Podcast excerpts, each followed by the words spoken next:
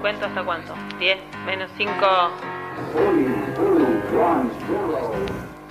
En un mundo caótico, apocalíptico, precarizado, nos plantamos contra la inercia. La conspiración inútil.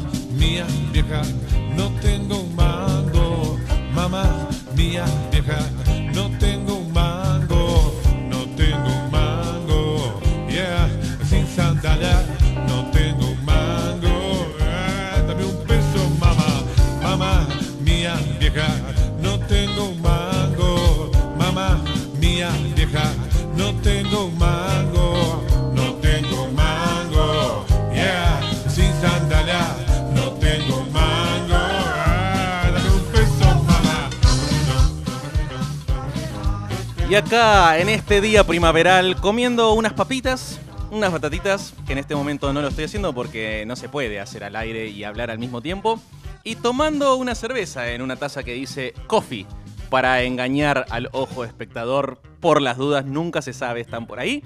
Les decimos hola en este programa que es La Conspiración Inútil, donde he sido abandonado una vez más por Ana Marangoni, que debería estar en algún lado del éter. Ahí va a hablar. Un descargo, por favor. Sin respuesta. Sin respuesta, ese ha sido el descargo. Em, El silencio también es una respuesta, Lucas. Gracias, Eli. El silencio es una respuesta. Así que a confesión de partes, relevo de pruebas.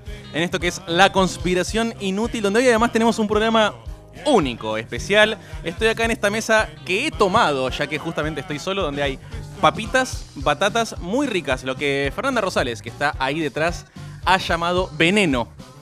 Veneno. Eh, co- confirmo, las batatas que trajiste están en un nivel. Eh, quiero decir que estos boutique chips se llaman chips de batata por si escuchan las chiques de boutique chips. Eh, aceptamos canje. Es muy bueno. ¿Qué fue eso? No, no sé, eso es. ¿Fue un rugido de Ana Marangoni? Me parece que fue un rugido de Ana Marangoni. ¿Está Ana Marangoni del ¿Está otro Ana lado? Marangoni? Hola, ¿qué tal? Ah, ahí está. Escuchamos tu descargo, Ana Marangoni, mientras yo me tomo mi, mi taza de cerveza. Eh, ¿Estoy o no estoy? No, no. eh, ¿Viste cuando te transformás en alguien inimputable? Ya está, no tenés que decir nada. Bueno, ¿cómo va eso del otro lado allá? Quiero decirte que te traje un regalo porque mañana es tu cumpleaños, pero no estás, así que no te lo puedo dar. Mañana, mañana es mi cumpleaños. Sí, estaba acá tratando de conectar a la computadora, pero bueno, todavía no estoy teniendo éxito. Así que bueno, estoy acá desde el celular, que creo que estoy sonando. Excelente, fuerte y claro. ¿Y qué tenemos para hoy entonces, Ana Marangoni? Cuenta, cuéntale a la humanidad.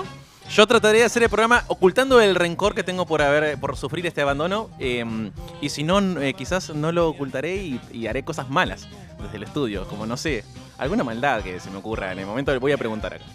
Está bien, me parece muy bien, hay que darle rienda suelta a la maldad. Y bueno, hoy tenemos al, al queridísimo escritor Martín Coan. Exactamente, desde el principio queríamos hablar con Martín Coan, fue en la lista esa que hablamos de a querí- querríamos entrevistar, eh, fueron los primeros nombres que salió, así que estamos muy contentos, justo ahora acaba de sacar Desvelos de Verano, su último libro, muy recomendable como todos los anteriores, así que vamos a estar charlando de todo lo que aparezca y se nos ocurra sobre la humanidad y todo lo que él... En realidad vamos a estar tratando de hacer algunas preguntas para que él pueda explayarse y hablar de todo lo que sepa sobre la humanidad y lo que no también. ¿Y quién más? Y también tenemos una entrevista a Federico Baghini, ya pronto, en breve, por la, el estreno de la Bibli, una biblioteca bastante especial y particular en el barrio de Santa Rita, de la que vamos a estar hablando. Excelente, excelente. Y también al final tenemos el debut, el estreno absoluto de nuestro primer número musical. En este caso será Federico Justo, que toca este viernes. Y mm, en esto que es la caída de Zoom, podríamos decir, y la caída de WhatsApp, de Instagram y de, y de Facebook. Boludo, no llames a que se caigan más cosas. No podemos, no, se cae todo. Eh, lo cual me llevó a reflexionar, primero quiero decir, eh, antes de hablar de Federico, justo, eh, cómo le hemos dado toda nuestra vida a una sola empresa. Eh, tremendo. Sí, en realidad creo que no se la dimos, creo que esa empresa se fue apropiando de todos los espacios de nuestra vida y no nos dimos cuenta. Sí, sí, así que nada, sin esa empresa no podemos ni trabajar ni vincularnos eh, afectivamente. Y bueno, viene Federico justo a presentar, que presenta su segundo disco, La Cálida Emoción. Eh, hermoso disco que canta y toca tango al mismo tiempo de una forma verdaderamente eh, muy genial, muy genial. Sí, dime. No, aclaramos que es otro Federico, porque también Ah, vamos sí, a entrevistar a un Federico por la propuesta de la biblioteca, que es, eh, yo lo, lo he, lo he llegado a escuchar, si mal no hemos recuerdo, ido, hemos en ido juntos.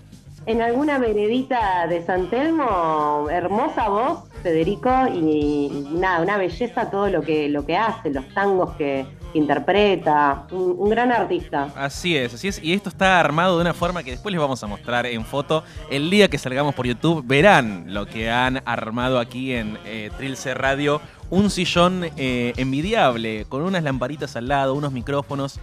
Lo cual da mm, falta el whisky y el habano y verdaderamente esto es un programa de medianoche de esos, de esos que ya no se hacen. Ahí, mientras salía Bugallo hace seña como diciendo calza al pie. Y atrás Fernanda Rosales que consiguió, ¿no? Tantas otras entrevistas. Y, y le tenemos que decir también a Irene Goleric, que ha hablado con Martín Coan para que él charle hoy con nosotros. También Ceci Artañán, vuelta desde La Rioja. Nadie puede mandar la mensajes. Querida, Sí. La querida Ceci Artañán, a quien debo decir que no la nombra mucho. Hay que nombrarla un poquito más Bueno. a Ceci también, a todo el equipo. Por eso vamos con Primavera Cero, tema que nunca ha sonado en la radio en primavera.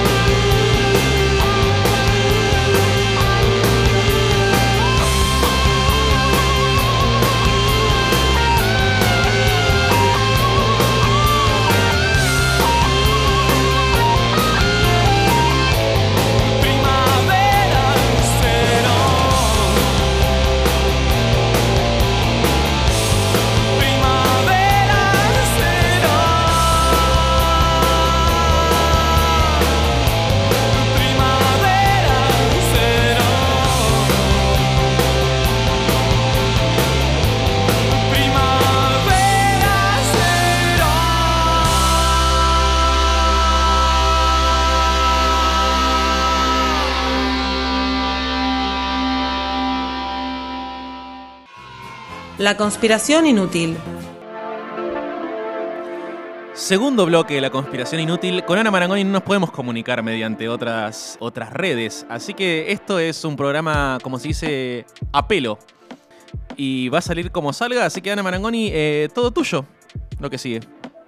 Sí, y ya estamos con Fede de la Bilpli.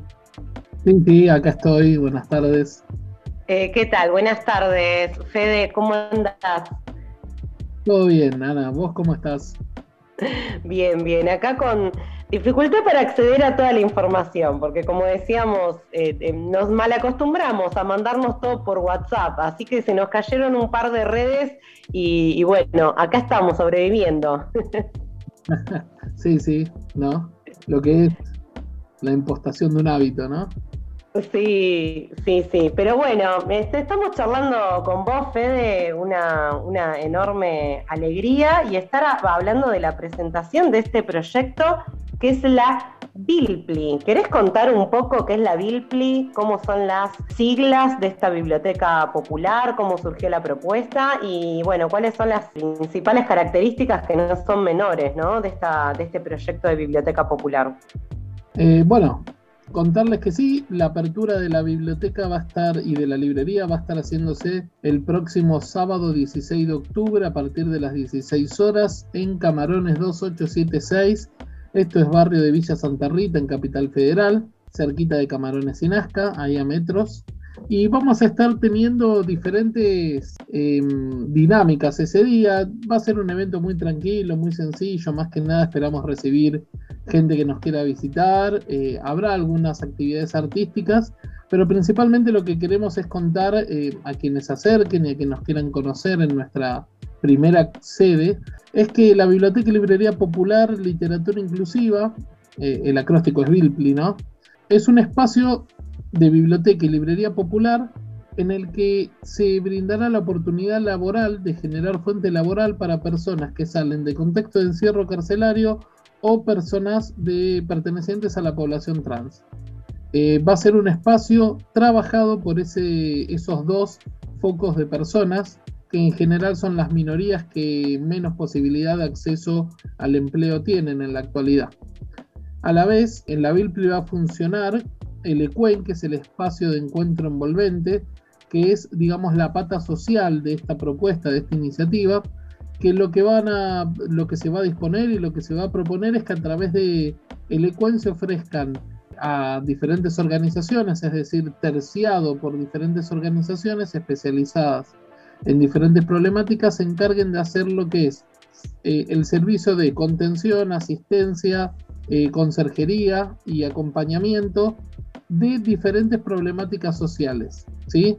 Es decir, va a haber alrededor de 10 organizaciones que abordan y trabajan en alrededor de 10 problemáticas sociales específicas, como ser consumo problemático, situación de calle, género, interrupción voluntaria del embarazo, gerontismo, em, salud mental, etc.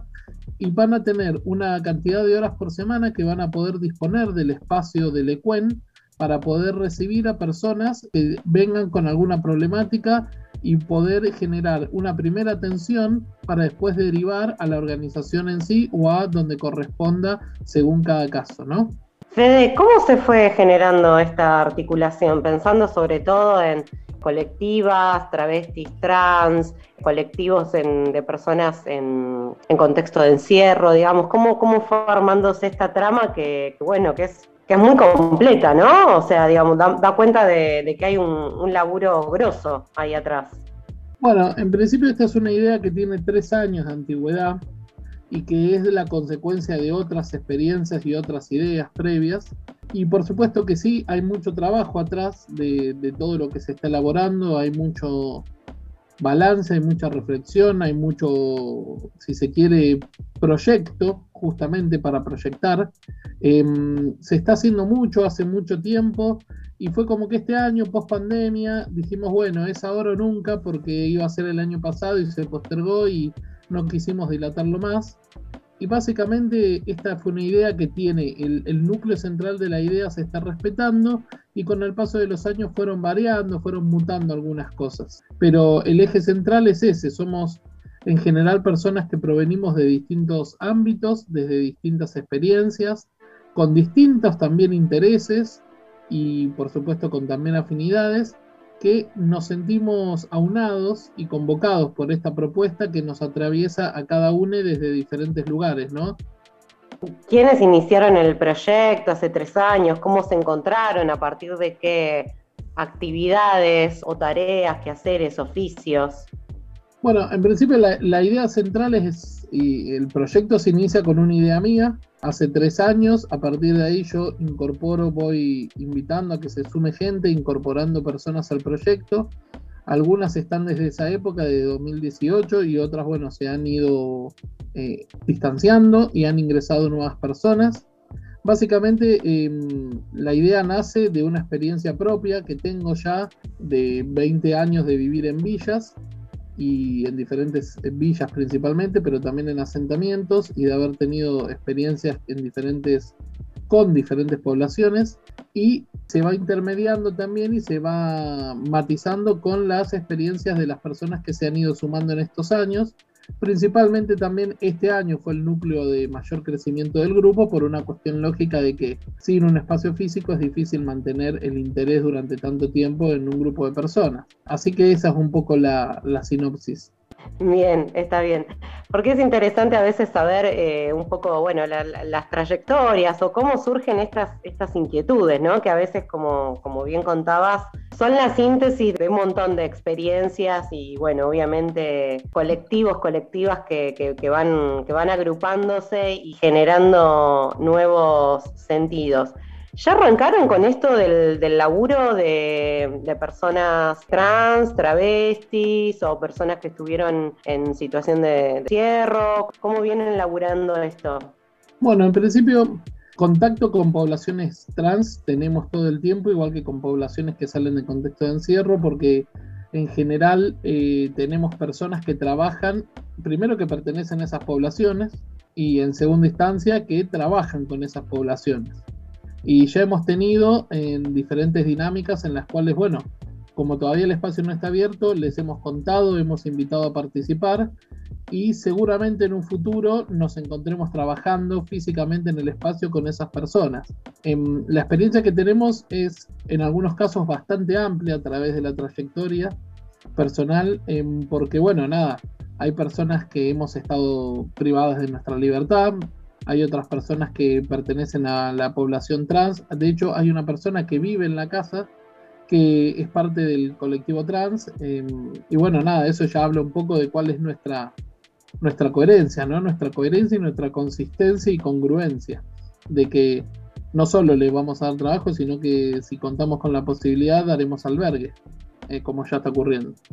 Bueno, hermoso proyecto en el barrio de Santa Rita, que te confieso que, es un barrio muy cercano al de mi infancia. Yo eh, viví cerca de la cancha de Albois, un barrio, un barrio muy lindo, aunque a veces también con, sus particularidades, ¿no? Es que eh, supongo que también ahí hay un desafío interesante en cuanto también a, a mostrar, digamos, paradigmas de inclusión para, para, bueno, barrios que a veces les, cuesta un poco por ahí eh, entrar en nuevos paradigmas.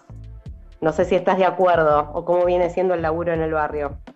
Sí, em, la realidad es que es la las comunidades en general, lo que es lo endémico de cada barrio, es raro que no represente un desafío, más estando en la ciudad de Buenos Aires, donde por lo general cuando uno sale de espacios más, digamos, de barrios, justamente, legalmente así definido, un poco más vulnerados o más humildes, se encuentra con barrios en donde en general son poblaciones que tienen ideales un poco disímiles a los que planteamos nosotros, ideologías disímiles, y la realidad es que siempre representa un desafío.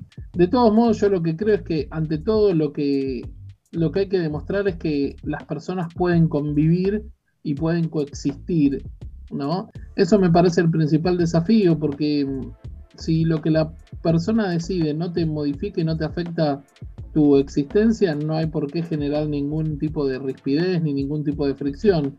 Un poco lo que queremos a nivel barrial generar es eso, este es un espacio que va a ser trabajado por personas de diferentes poblaciones, pero que no quita que sean personas como lo somos todos y que mm, el trato digno se da para cualquier persona. Entonces, un poco esa es la propuesta nuestra. Llegaremos al barrio a través de distintas dinámicas, de, distintas, eh, de distintos servicios, si se quiere, y de distintas actividades. La realidad es que mm, ya conocemos bastante el barrio, porque hemos tenido otro proyecto en 2015 en el mismo lugar, y sabemos proporcionalmente con cuántos bueyes haramos, por decirlo. Buenísimo, Fede. Bueno, entonces, ¿querés recordar a quienes estén escuchando día, fecha, horario y con qué se viene esta inauguración?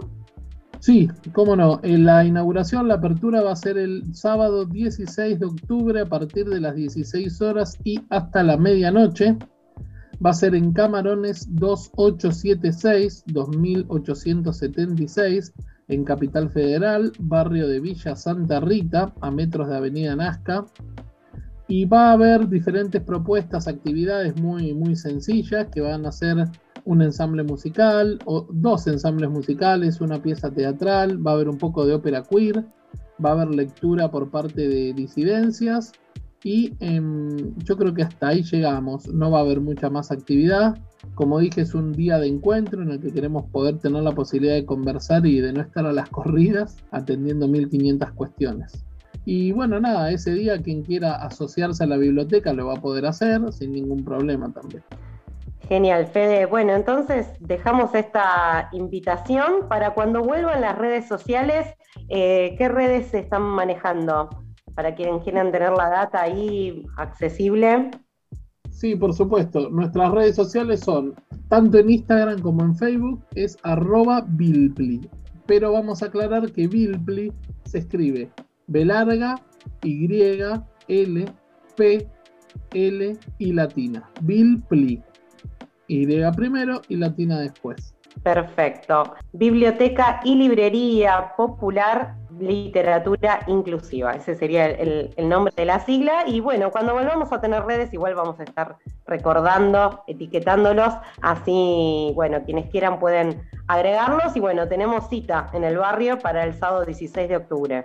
Tal cual, exactamente.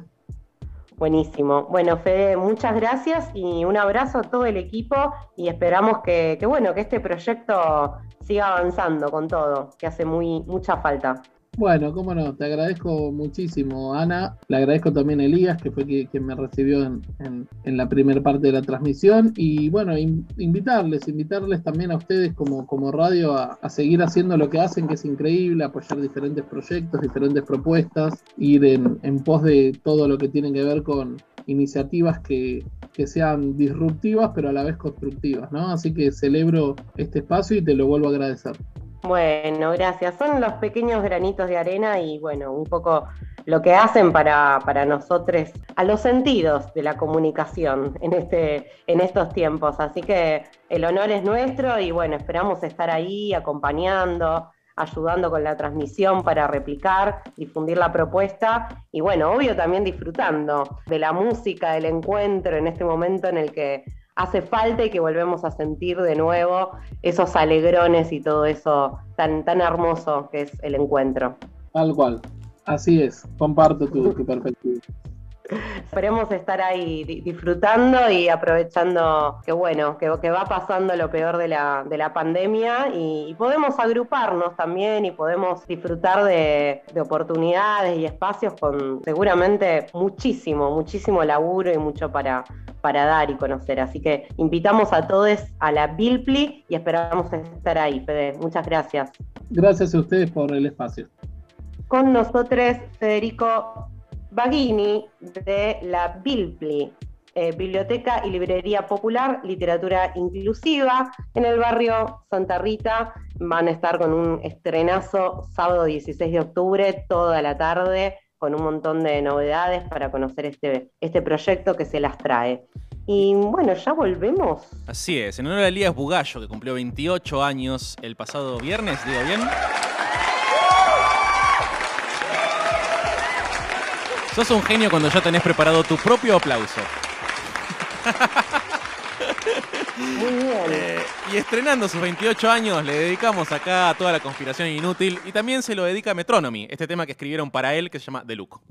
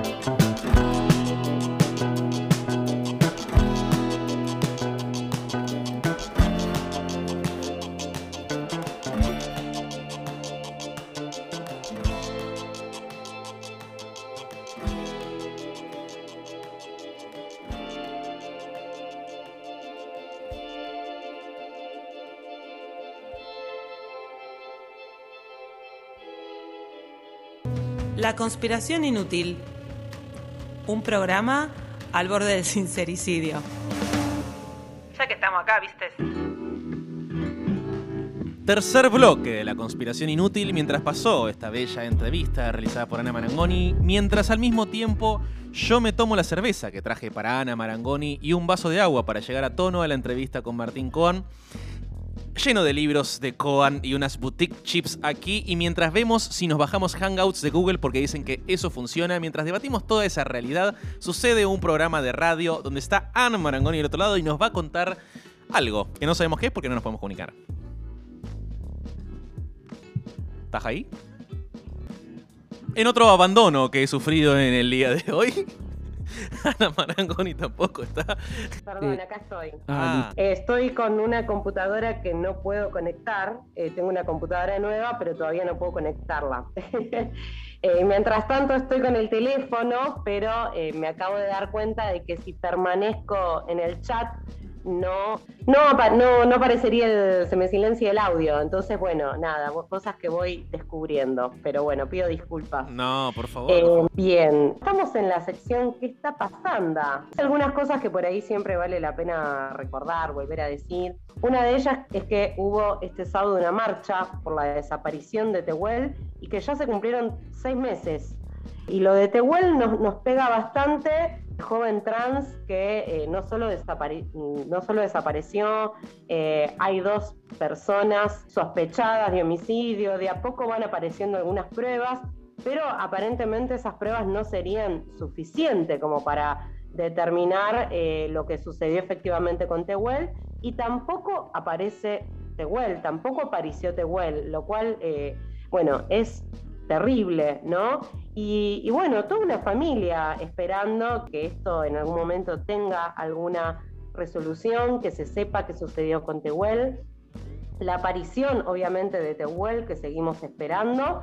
La última novedad es que eh, se encontró material genético en, sobre una pared de la casa de Luis Alberto Ramos, uno de los detenidos, junto a Oscar Alfredo Montes. Es el otro detenido que están det- detenidos en este momento por encubrimiento en concurso real con falso testimonio.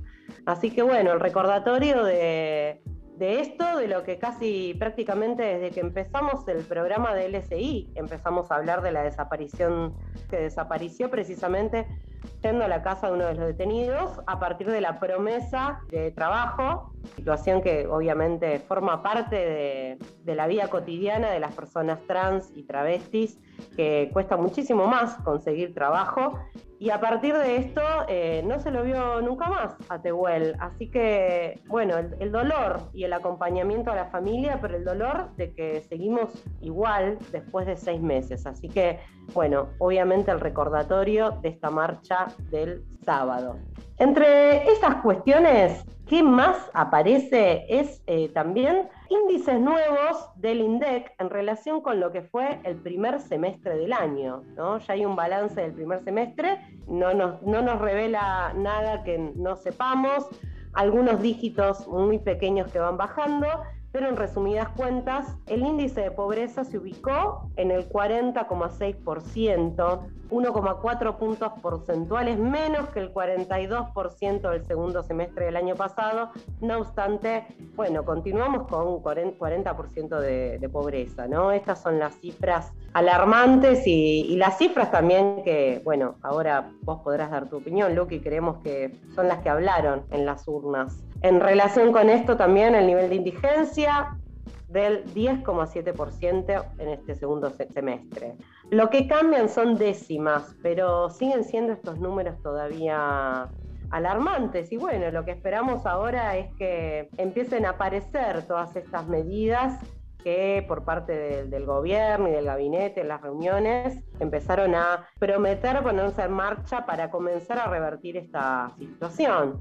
Pero bueno, las, las cifras son, son heavy. 40% de pobreza, 10% de indigencia.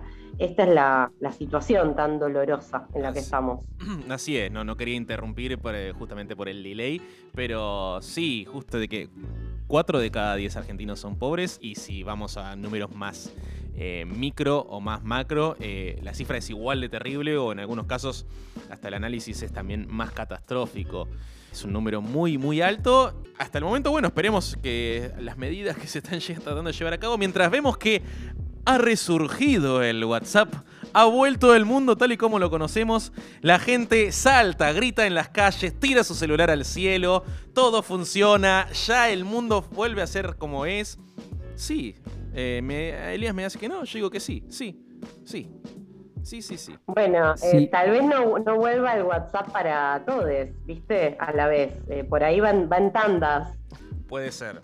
Eso, Como eso que vuelve en también. fases como de Nor cuando corta la luz eh, en un sector muy grande. Y claro, por ejemplo, nosotros, Eli, que somos del, del, del conurbano, bueno, va, va avanzando por cordón. A Lucky le, le llega primero, seguro, estoy segura. Eso puede, eso Bueno, puede ser. ¿Te te enteraste, Lucky, de que eh, se juntó Alberto con Elegante? Vi, vi la foto de una foto que no es conveniente. Yo, eh, pobre, yo no quiero eh, todo el tiempo poner palos en la rueda al gobierno peronista, pero vi la foto que simuló la foto de Néstor Kirchner con Bush, donde él le toca con la mano como la rodilla, como él marcando, y vi la misma foto y de Alberto y con elegante, no, no, no es así. Pero vi, vi que hay un, intento de acercarse a esa juventud y de subirse a ese caballo. mm, ¿Vos qué, qué- reflexión tenés al respecto? No sé si pudiste hablar con alguno de los dos acerca de, de qué pasó. Sí, hablé con Elegante. Gran personaje. nos- eh, Fernanda Rosales nos gustaría mucho entrevistar a Elegante. Sabemos que ahora está en todos lados. Pero cuando baje un poco la elegante manía, nos gustaría tenerlo acá. Dice que sí. Y cuando baje la espuma, porque ahora me parece que ya está en todos lados Elegante. ¿Para qué lo vamos a entrevistar? Sí, sí. Y bueno, obviamente creo que el que mejor eh, la está pasando y el que más aprovecha, me parece que es elegante. Es- es- eso es lo único que puedo decir, ¿no? Porque lo están llamando de todos lados, así que, que- que bueno, que está en un gran momento de, de su carrera. Exactamente. Después, bueno, de los de los 10 minutos, no, no, prefiero no decir nada y que decir que no digo nada sea todo lo que, lo que necesito decir. Sabias palabras, sabio silencio y. Excelente y elegante. Excelente y elegante. Que podríamos decir que el que mejor está jugando políticamente es elegante, ¿no? Que se reúne con todos y no cierra con nadie. El jugador, el jugador se está juntando con todos y está sumando votos sin parar. Exactamente. De Alberto por las dudas no digo nada, no digo nada. Vamos a ver qué pasa con, con, con el nuevo gabinete, ahí cómo, cómo se va encaminando la cosa. ¿Alguna reflexión más acerca del mundo conocido, esto de la realidad tal y como la conocemos? Yo preparé algo que no sé si vamos a llegar acerca de teorías conspiranoicas. Donde. ¿Y por qué no vamos a llegar? Eh, porque la verdad es que no, no, no lo sé. Dice, ah, te hacen señas que sí por todos lados. Eh, fui yo solo que me atajé acerca justamente de esto que estuve investigando, de lo que es mi teoría conspiranoica preferida, que es que la Tierra es hueca y tiene dos aberturas polares, y lo que hay allí adentro y allí abajo, que me, verdaderamente me, me quita el sueño. No solo me quita el sueño, sino que me dan ganas de recorrer el polo norte y encontrar esa apertura polar donde hay un mundo mejor adentro nuestro. Muy bueno, es una teoría distinta, ¿no? Sí. A la, la de, digamos, de que vos desde donde estamos, por ejemplo, haces un agujero en la Tierra y llegás a China. Esa No funciona así, claro. No, no, no. Esta, esta teoría no funciona así porque mm, no es que justo vos cavás hacia abajo y llegás al otro lado, sino que abajo hay, hay otra cosa. Y es una teoría muchísimo más divertida. Yo quiero decirles si hay algún terraplanista escuchándonos, lo cual me sorprendería, pero ¿por qué no? Mm, Bienvenidos sean.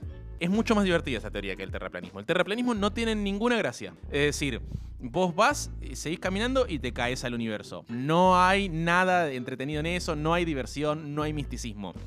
Ahora, la teoría de que la Tierra adentro alberga una, sel- una selva y humanoides y un mundo fantástico es muchísimo mejor.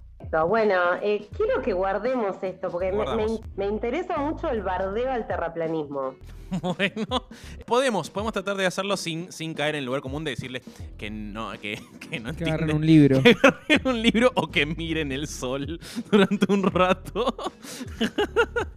Che, Lu, hay algo que no entiendo de tu teoría, que es por qué... Perdón, la- no, no es mi teoría, no me la quiero de tu teoría, yo hay algo de tu, de tu Es la teoría. teoría de Lucas, que lo diga, teoría- que diga que es su Bueno, teoría. es mi teoría de que la Tierra en realidad es hueca y tiene dos aperturas polares. Sí. Eh, pero ¿por qué la sociedad que está de la superficie para adentro es más avanzada? Eso es lo que más, más me, me parece interesante de la teoría, que es que, mm, y estuve leyendo, eh, Internet es un mundo maravilloso cuando funciona, y cuando lo aceptás, porque el problema de Internet es cuando discutís con Internet. Si discutís con Internet es como discutir con el universo entero.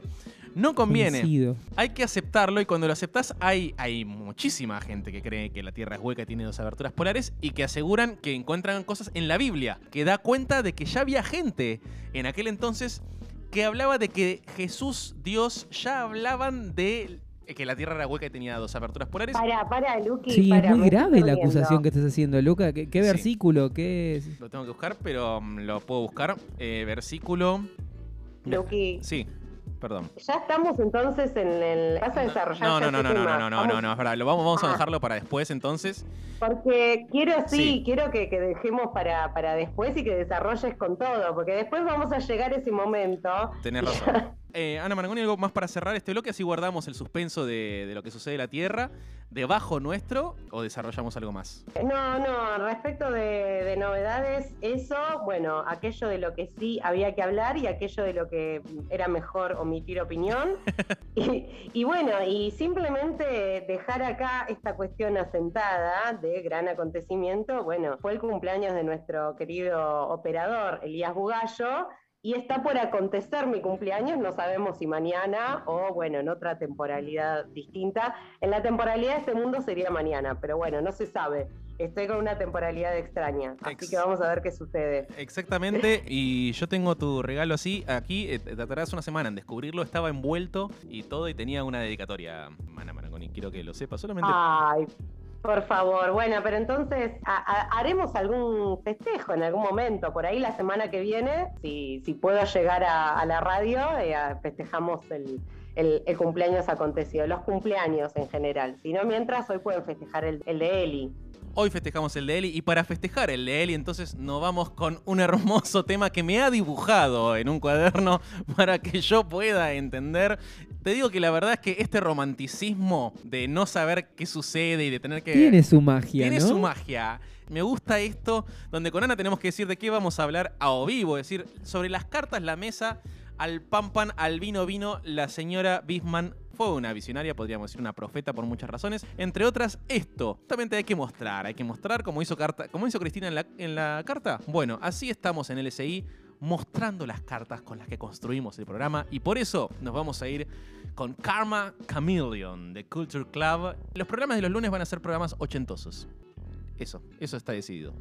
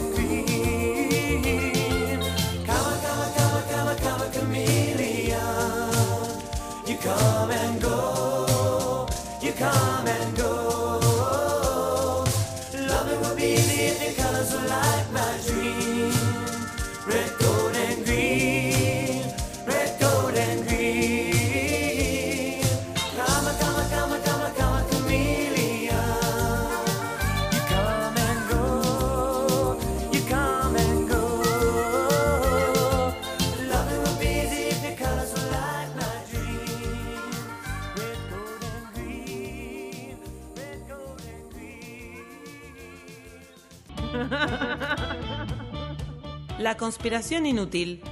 Al borde del delirio. ¿Encontramos la cordura?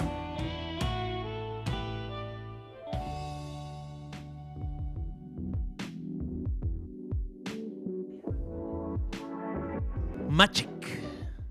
En esto que es la cuarta, ya no nos acostumbramos a que hay cuatro, hay mucho, hay bloques indefinidos, interminables, que se suceden unos a otros y mientras baja el sol acá en la ciudad de Buenos Aires.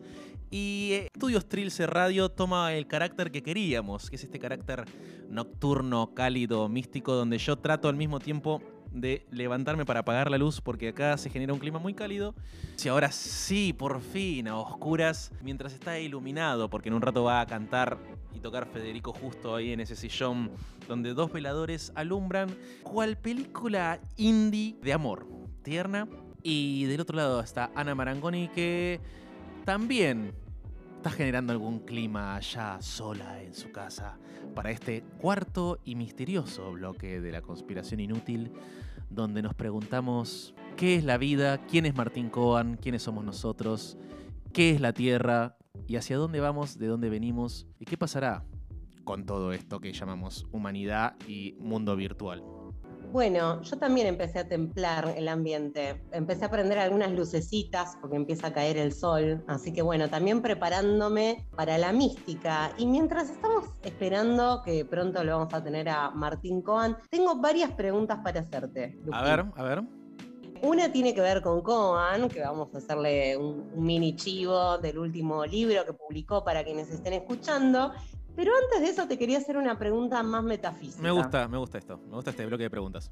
En medio de este, este momento caen, y, y podés responder de la manera que quieras, obviamente, ¿no? Cayeron las redes. Sí. Te pregunto, ¿vos ya tenías Telegram? ¿Fuiste desesperado a bajarte de Telegram? ¿Te, te entregaste definitivamente? ¿Te- de, de qué manera te entregaste? ¿Y a quién extrañaste? ¿Extrañaste particularmente a alguien mandarle un mensaje? ¿Qué te Eh, pasó? Es- son un montón de me, preguntas. me gusta muchísimo este bloque que hemos creado, que supimos conseguir. Primero quiero decir que descubrí que vivo solo. Cosa que mm, sabía en lo práctico, porque de hecho pago el Suena- alquiler suena solo. de Ravel, gracias, feliz. Porque pago el alquiler solo, pago las expensas solo y demás. Pero no me di cuenta hasta que dejar- dejaron de existir las redes que estoy solo en mi casa y que no hay nadie al lado y que todo funciona solo. Fue como... En realidad es mentira que hay un montón de gente. Yo la invento, pero estoy completamente solo y en realidad no hay nadie al lado mío. Eso lo descubrí. Yo creo que, a cada uno le, a cada uno le pasó algo. Por ejemplo, a mí, ¿sabes qué me, qué me pasó? Cuéntame. Estuve por lo menos una hora y estoy segura de que voy a comentar algo con lo cual van a haber seres humanos eh, que se identifiquen con lo que me pasó a mí. Tuve- Tuve por lo menos una hora, empecé a borrar audios de WhatsApp, a vaciar chats, a, hacer, a revisar obsesivamente el ¿No almacenamiento. querías del dejar teléfono. evidencia de algunas cosas? ¿Eso pasó? No, no, no, no. no. No, ¿por qué evidencia? No, si nadie, nadie, nadie tiene, nadie me va a revisar el teléfono a mí, digamos. Yo también vivo sola en un montón de aspectos. No, es que hay gente desesperada por revisarme el teléfono, o sea, no, no, no pasa nada con eso. No, pensaba que se me había trabado el WhatsApp por problemas míos, ¿entendés? Me culpabilicé yo de, cosas, de algo que sucedía a nivel sistémico y ahí pensé que, que muchos seres humanos seguros se identificaban con eso. Em, la verdad es que yo no hice eso. ¿Entiende lo que digo? Sí, sí, sí, se entiende. Yo no, no me puse a reordenar mi WhatsApp para cuando vuelva. No corrí a bajarme ¿Te Telegram parece tampoco. No, No, no, no, me parece muy, si me parece mucho más productivo. Me parece, me parece que- era lo que había que hacer. No, es que no fue por una cuestión de productividad. Yo pensé que mi WhatsApp no andaba porque estaba saturado. ¿entendés? Ah, vos sentiste que vos saturaste el WhatsApp y que, y que se te había caído a vos, claro.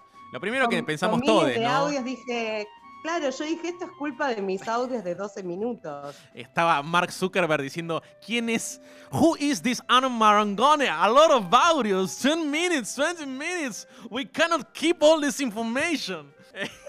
esa fue la situación que se vio en Estudio Zuckerberg allá en Facebook.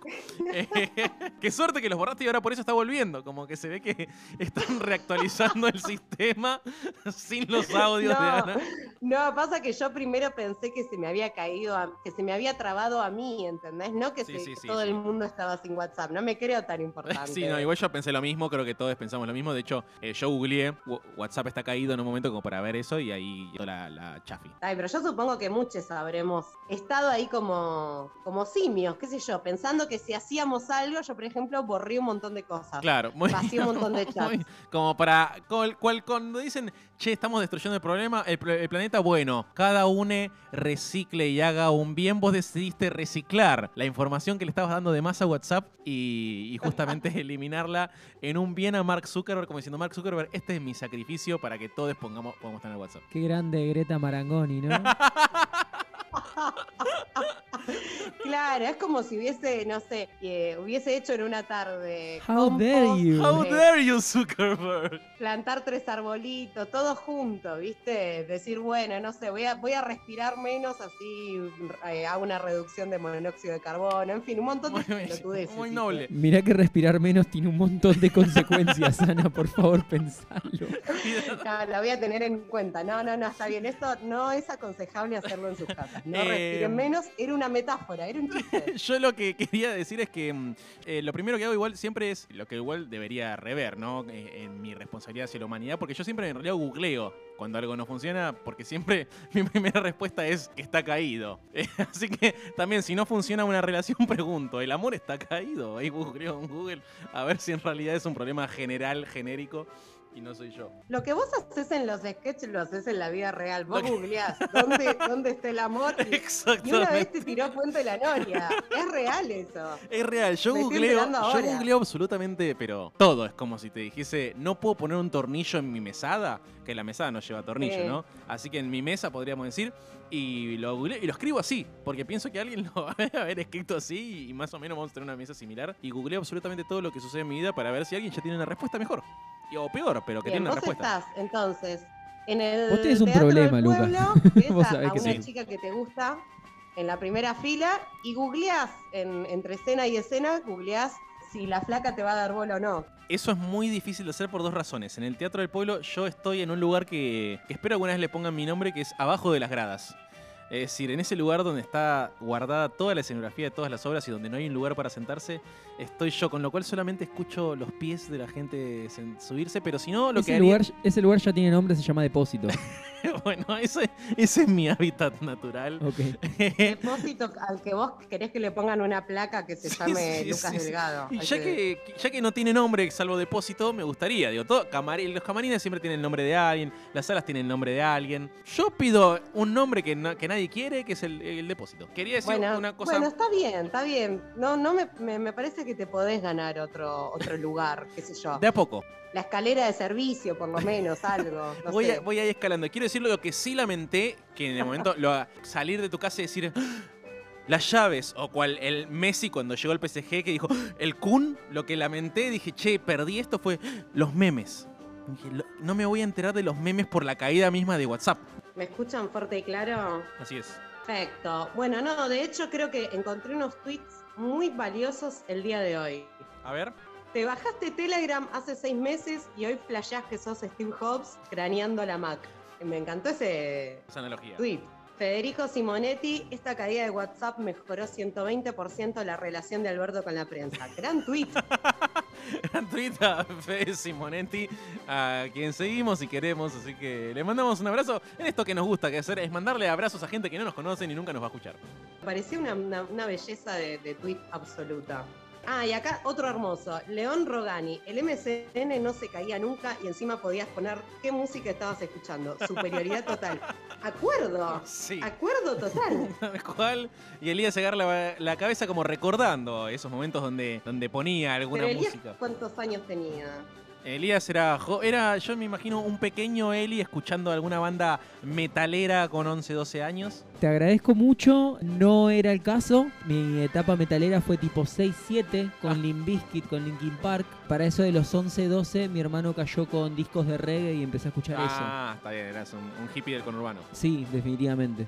A mí lo que me gusta es que claramente la gente cuando no tiene otras redes sociales está muy al pedo, entonces lo que hicieron fue intentar cancelar a alguien, que me parece bárbaro, ¿entendés? Como, ah, tengo un tiempo al pedo, a ver, voy a scrollear hasta 2009 a ver si no le encuentro algo zarpado a esta persona. Y hay un tweet de Michetti Uy, a ver. del 20 de mayo del 2009 que dice, eh, que sí, volvió a ser viral hoy, ¿no? Dice, acabo de hablar con mi hijo, me pidió permiso para quedarse a dormir en la casa de su mejor amigo del colegio para estudiar geografía. Punto suspensivo, punto No. suspensivo, punto suspensivo. Es gravísimo. Pero además, ¿por qué? Digo, eh, ¿por qué comentarle eso a la gente además? No puedo creer. Y, y tiene una respuesta de junio de 2016, o sea, siete años Alguien- más alguien tarde. ya hizo ese trabajo en otra caída de Siete redes. años más tarde alguien le contestó, espero que no tenga homosexualismo, Gaby. Que Gaby Qué Michetti como ya, ya no se dedica a la política porque ya la verdad que ha quedado catapultada con- en estos fenómenos políticos argentinos. eh, ya no sabemos qué réplica va a ser porque ya a nadie le importa. Pero interesantísimo, interesantísimo. Y a quien descubrimos también como gran tuiteador, entre otras cosas, también es eh, al quien entrevistaremos dentro de poco, Martín Cohen, que tiene muy buenos tweets también contestándole a la gente. Ahí viene la siguiente pregunta y es, ¿qué te, qué te pasó sensorialmente con el último libro de Martín Cohen? La verdad es que me gustó mucho. eh, bueno, no dije nada, no dije Navidad. Me gustan mucho los libros de Martín Cohen y los últimos. Mira, los últimos tres los tengo acá, que son Confesión, Me Acuerdo eh, y Desvelos de Verano. Me Acuerdo es, podríamos decir, su, su amarcord, que entiendo que Josh Perek hizo uno similar y escribió porque está acá en lo que sería el, el epígrafe. ¿El epígrafe es? No quiero, no quiero empezar a cometer errores eh, gramaticales y estructura ni de palabras justo cuando está por entrar Cohen en escena, pero que dice un libro digno de ser copiado. Entonces entiendo que él hizo lo mismo y es un libro graciosísimo, verdaderamente es muy gracioso donde Martín Cohen cuenta sus recuerdos y de hecho los estuve leyendo y en algunos momentos los estaba leyendo y tenía que hacer un esfuerzo muy grande por no reírme. Me gustó mucho Desvelos de Verano. Pero después quiero leer algunos también de los de, los recuerdos de Martín Cohen, de los de Me Acuerdo, porque es maravilloso. Como en un recreo durante tercer grado me hice un poco de caca, la dejé salir por la botamanga del pantalón y me alejé del lugar. Ese es el recuerdo. Y son todos así. Y verdaderamente es alucinante. Como de visita para almorzar en lo de Hernán al lado, comí ocho milanesas. Más tarde mi, papá- mi mamá tocó el timbre para disculparse. Y es, es un libro que es verdaderamente fantástico. Son esos libros. Y me pasó un poco lo mismo en otro orden con. Ya estamos, ya estamos, ya estamos enganchados. Bueno, ya vamos y volvemos para justamente hablar con Martín Cohen, de quien ya estábamos hablando, pero es mejor hablar con él acerca de él. Así que ya volvemos.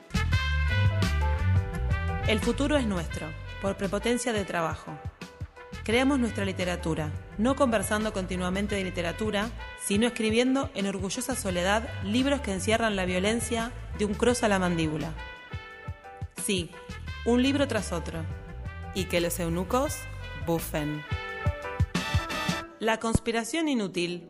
Bueno, ahora sí, si la tecnología no nos falla, estamos hablando con Martín Cohen, ¿no? escritor, docente, licenciado y doctor en letras y tantas otras cosas. A ver si esto es así. Martín, ¿estás ahí? Estoy acá, creo que la tecnología no nos falla. Excelente en un día donde todo falla. Primero, Martín, decirte que estamos muy felices verdaderamente de estar hablando con vos. De hecho, cuando empezamos a hacer el programa, en una lista donde elegimos a qué gente queríamos hablar, estabas vos, Lars von Trier, Cristina Kirchner. Así que este es un gran paso porque significa que también estamos más cerca de Lars von Trier. Seguramente, y de Cristina Kirchner, no sé por qué la dejaste afuera. Sí, sí, sí. Así que espero entonces empezarla, empezar felizmente la serie. Sí, la verdad que sí. Eh, también estaba María Negroni, con quien hablamos hace un par de meses y fue muy grato. Y justo sacaste desvelos de verano, con lo cual nos vino al pelo la entrevista. La verdad que venía hablando, justo Ana me preguntaba, estaba Ana Marangoni del otro lado también, mi coequiper por Zoom en este caso, en el día donde toda la tecnología falla. Me preguntaba qué me había parecido el libro y le dije que me pasó con tus últimos libros, que la verdad que los empecé y los terminé, como en esa cosa de que empezás el libro y no podés dejar de leerlo, lo cual primero felicitaciones y segundo gracias también porque en estos momentos No, es muy grato. Y preguntarte un poco acerca de, antes de meternos también con otras preguntas, ¿no? Tenemos Pensé que estuvimos todo el año pensando que te íbamos a entrevistar, así que tenemos un millón de preguntas. Esto de que en Desvelos de Verano aparece el tema del verano, ¿no? Que no es ni el protagonista de la trama, pero está todo el tiempo subyacente. Y preguntarte cómo surge quizás esta colección de relatos, si tomaste el verano o simplemente apareció ahí. Creo que ya en Confesión había también, viene habiendo algunas cosas del verano que yo subrayo quizás porque a mí también me, me interesa el verano como tal, algo del clima y de lo que se genera a partir de eso. Ah, mira, eso de, de- de- en confesión no, lo- no, no, no me acordaba o yo no vi la conexión. En el primer relato donde ella, no quiero spoilear mucho, pero cuando ella, como se dice ahora, cuando ella habla de cierta cuestión de sensualidad que siente y de, so- de ciertos calores, hay en algunos momentos al- algunas colaciones ahí de descripciones del verano, de las sábanas húmedas, del calor que se propiciaba, que también aparece como el calor del, del prota- de la personaje. en la Claro. Ah, está, está, está, está. Te agradezco la, la- el, el- el subrayado que me permite a mí mismo ver algo que quizás no, no- no había premeditado, pero evidentemente está. Probablemente en, en confesión más ligado a que efectivamente cuan- cuando, hace más calor hay más cuerpos. Entonces un- Claro. un, un relato que tiene que ver con miradas y, y fascinaciones eróticas seguramente puede ser más propicio si hay más cuerpo puesto en juego, aunque en confesión es un cuerpo un poco este, un poco señalado, por decirlo suavemente. En cuanto a, a Desvelo de Verano, sí, mira, en parte ha tenido que ver con, con lecturas de Pavese. Yo había leído cuando, cuando era estudiante, es decir, hace muchísimos años, algunos textos de Pavese, pero me puse a leerlo de manera más sistemática. Leí los diarios, el oficio de vivir, que no los había leído, y tuve así como un periodo bastante sostenido de lectura de Pavese, en parte como este, rebote de otra lectura, que fue la lectura de los diarios de Emilio Renzi, es decir, los de Ricardo Piglia. Y el lugar que Pavese tiene en los diarios de Piglia me impulsaron a leerlo y, y, en, y en el mundo literario de Pavese hay mucho, hay mucho de verano. Y, a partir de esa lectura la idea de, de trabajar no ya, no ya con un periodo del, del año, digamos, sino con una atmósfera. Entonces, eh, la, idea de que en, algún sentido los cuentos son esa, esa atmósfera de- de- de calor y de corporalidad. Entonces sí, lo pensé, lo pensé en ese sentido, que los cuentos estuvieran unidos por casi todos por un mismo tipo de atmósfera. Está verdaderamente eh, muy logrado. Y también ya hay algo que, bueno, que quizás yo quiero aclarar que yo no soy de letras, así que es probable que cometa muchos errores gramaticales. Martín, yo tengo entendido que vos sos un muy buen docente en relación a eso, así que pido disculpas de antemano por eso Sí, y la, pero la Cuando no, estoy en, cuando no estoy en funciones no corrijo nada. Gracias, gracias. Pido que en tal caso se, se prime el espíritu de la pregunta que, que la pregunta en sí misma. Hay algo en tu forma de escribir que está muy puesta en, el cómo narrar, ¿no? Es decir, yo a veces siento que hasta ya dejo de prestar atención a qué es lo que se está narrando por, porque es muy atractiva la forma de narrar. Y que muchas veces parte, acá pasa mucho en los cuentos, de algo a veces muy particular, que está muy bien narra- narrado, y después hay algo eso que cambia en relación a que la trama parece ir por un lugar que después o vos la traicionás o algo sucede que cambia y resignifica lo que era el relato en un primer momento. Y lo que yo me pregunto cuando termino de leer eso es si vos ya previamente concebiste el relato así, es decir, si vos armaste alguna estructura donde decir, bueno, esto va a pasar por acá, o si simplemente en el ir escribiendo vas encontrando esa situación de ese cambio donde lo que pasa no es lo que se espera que pase, sino lo contrario, y entonces vos casi que tenés que releer lo que pasó al principio para reinterpretar algunas cuestiones. Ah, gran cuestión. Mira, lo, lo primero que tengo que decirte es que la pregunta ha sido gra- gramaticalmente impecable. Gracias, me lo voy a anotar Para que cobres entusiasmo y veas que, de- que- que de todas maneras cuando hablamos, si la, si la transcripción es directa, ninguna oración oralmente o casi ninguno, muy a menudo, las oraciones en el registro de la oralidad pueden, pueden este, tener fallas gramaticales o sintácticas y, y yo soy profesor, pero cuando no me pagan no lo hago, el trabajo. Eh, igual, igual por lo que me pagan lo podría hacer igual. No, mira, te, eh, eh, suscribo en principio en, cuanto al encuadre que diste, suscribo a lo que planteaste. Empiezo por, la segunda parte. En, en lo personal, incluso cuando me toca escribir novelas, no sé por qué dije me toca, porque como si lo sacara en un sorteo, porque el que elige lo que escribe soy yo. Pero a la hora de incluso a la hora de escribir novelas, que por definición, por, por- por las propias características del género, el margen de, de imprevistos, por así decir, es necesariamente mayor, incluso escribiendo novelas yo tiendo a tratar de, prever eh, y de diseñar lo más posible, de planificar lo más posible, sabiendo que fatalmente y felizmente cuando uno se pone a escribir, en el proceso mismo de la escritura surgen cosas que no había manera de anticipar y, aparecen resoluciones o alternativas posibles que no había manera de prever, pero todo lo que se puede pensar antes, yo prefiero pensarlo antes. Es decir, me gusta, me gusta a mí, prefiero largarme a escribir sobre algo ya pensado y que en todo caso los imprevistos eh, me salgan al cruce porque son imprevistos, que largarme a algo así como una aventura no calculada y que la, y que la escritura vaya para donde sea sin que yo de alguna manera me haya adelantado a, disponer una dirección u otra. Yo prefiero disponer determinadas direcciones. Si después, en la marcha de la escritura, por así decir, surge algo, surge algo y siempre surge algo, o- o el propio texto toma un curso que no era el previsto, sería necio obstinarse contra aquello que la misma escritura está produciendo. Pero yo prefiero, la- de alguna manera, un diseño previo. Prefiero escribir sobre algo medianamente ya pensado, incluso cuando se trata de novelas. Cuando se trata de cuentos, donde obviamente la trama es más acotada y, digamos, los núcleos del desarrollo narrativo son mucho menos, tanto más dispuesto, tanto más me inclino a tener eh, el cuento pensado antes de ponerme a escribir. Sí, prefiero, decididamente prefiero eso. E insisto, y que en todo caso lo imprevisto, la novedad, el desvío, el cambio, se me presente, digamos, por, por lo que la propia escritura genera, y no largarme a escribir sin saber. No me gusta largarme a escribir sin saber para dónde voy a ir. Si hay que cambiar de, de rumbo, lo cambio, pero cuando empiezo tengo una cierta idea de para dónde quiero ir. Que me doy cuenta que es también mi manera de, de hacer otras cosas también, por ejemplo, de caminar en la ciudad. O, incluso en ciudades que no conozco. Para mí es una, es una analogía que me resultó reveladora. Mucha gente prefiere largarse a caminar en una ciudad nueva y largarse, largarse y perderse. y Haciendo después una asociación, es algo muy del verano, justamente, esto de largarse a caminar. Es algo muy del verano también de, de la playa y demás, pero se ve que vos también ya lo tenés más o menos estructurado un poco. La playa te guía más fácilmente, ¿viste? Porque el, el mar está siempre del mismo Claro, lado. claro. Entonces, con, eso, con eso tenés una referencia estable. Pero a mí la idea de largarme a caminar en un lugar que no conozco, eh, especialmente en una ciudad que no conozco, eh, de, de manera tal de no saber dónde estoy, no solo no me resulta una tentación, no solo no adquiere los, digamos así, los brillitos de la, de la aventura, sino que la primera palabra que me aparece ante la idea de que estoy en, este, en ciertas calles y no sé dónde, cómo volver, es angustia. Me suscita angustia, quiero saber, por- digamos, no, no, no me gusta estar en un lugar y no saber cómo, cómo volver al hotel o, o al aeropuerto, es decir, a mi casa, si estoy en alguna otra ciudad.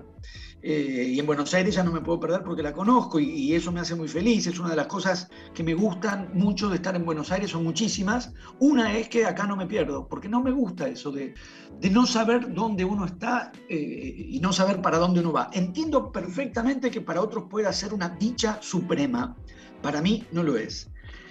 Y ahora quiero decir algo de, de lo primero que planteaste, que es para mí toda una definición de la literatura.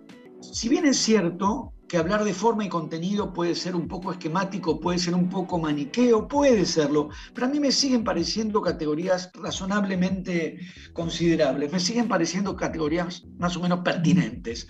Hay algo así como un tema, hay algo así como una historia que se cuenta, hay algo así como un contenido eh, en, lo que uno está escribiendo y hay decisiones formales. Entonces, y por lo tanto creo que también se puede considerar que hay escrituras y literaturas más volcadas a, la- a las historias que se cuentan, o más volcadas a los contenidos que se ponen en juego, y que son textos en los que, en los que la forma está ahí, casi disimulándose para ser el soporte de la historia que se cuenta o de las ideas que se ponen en juego.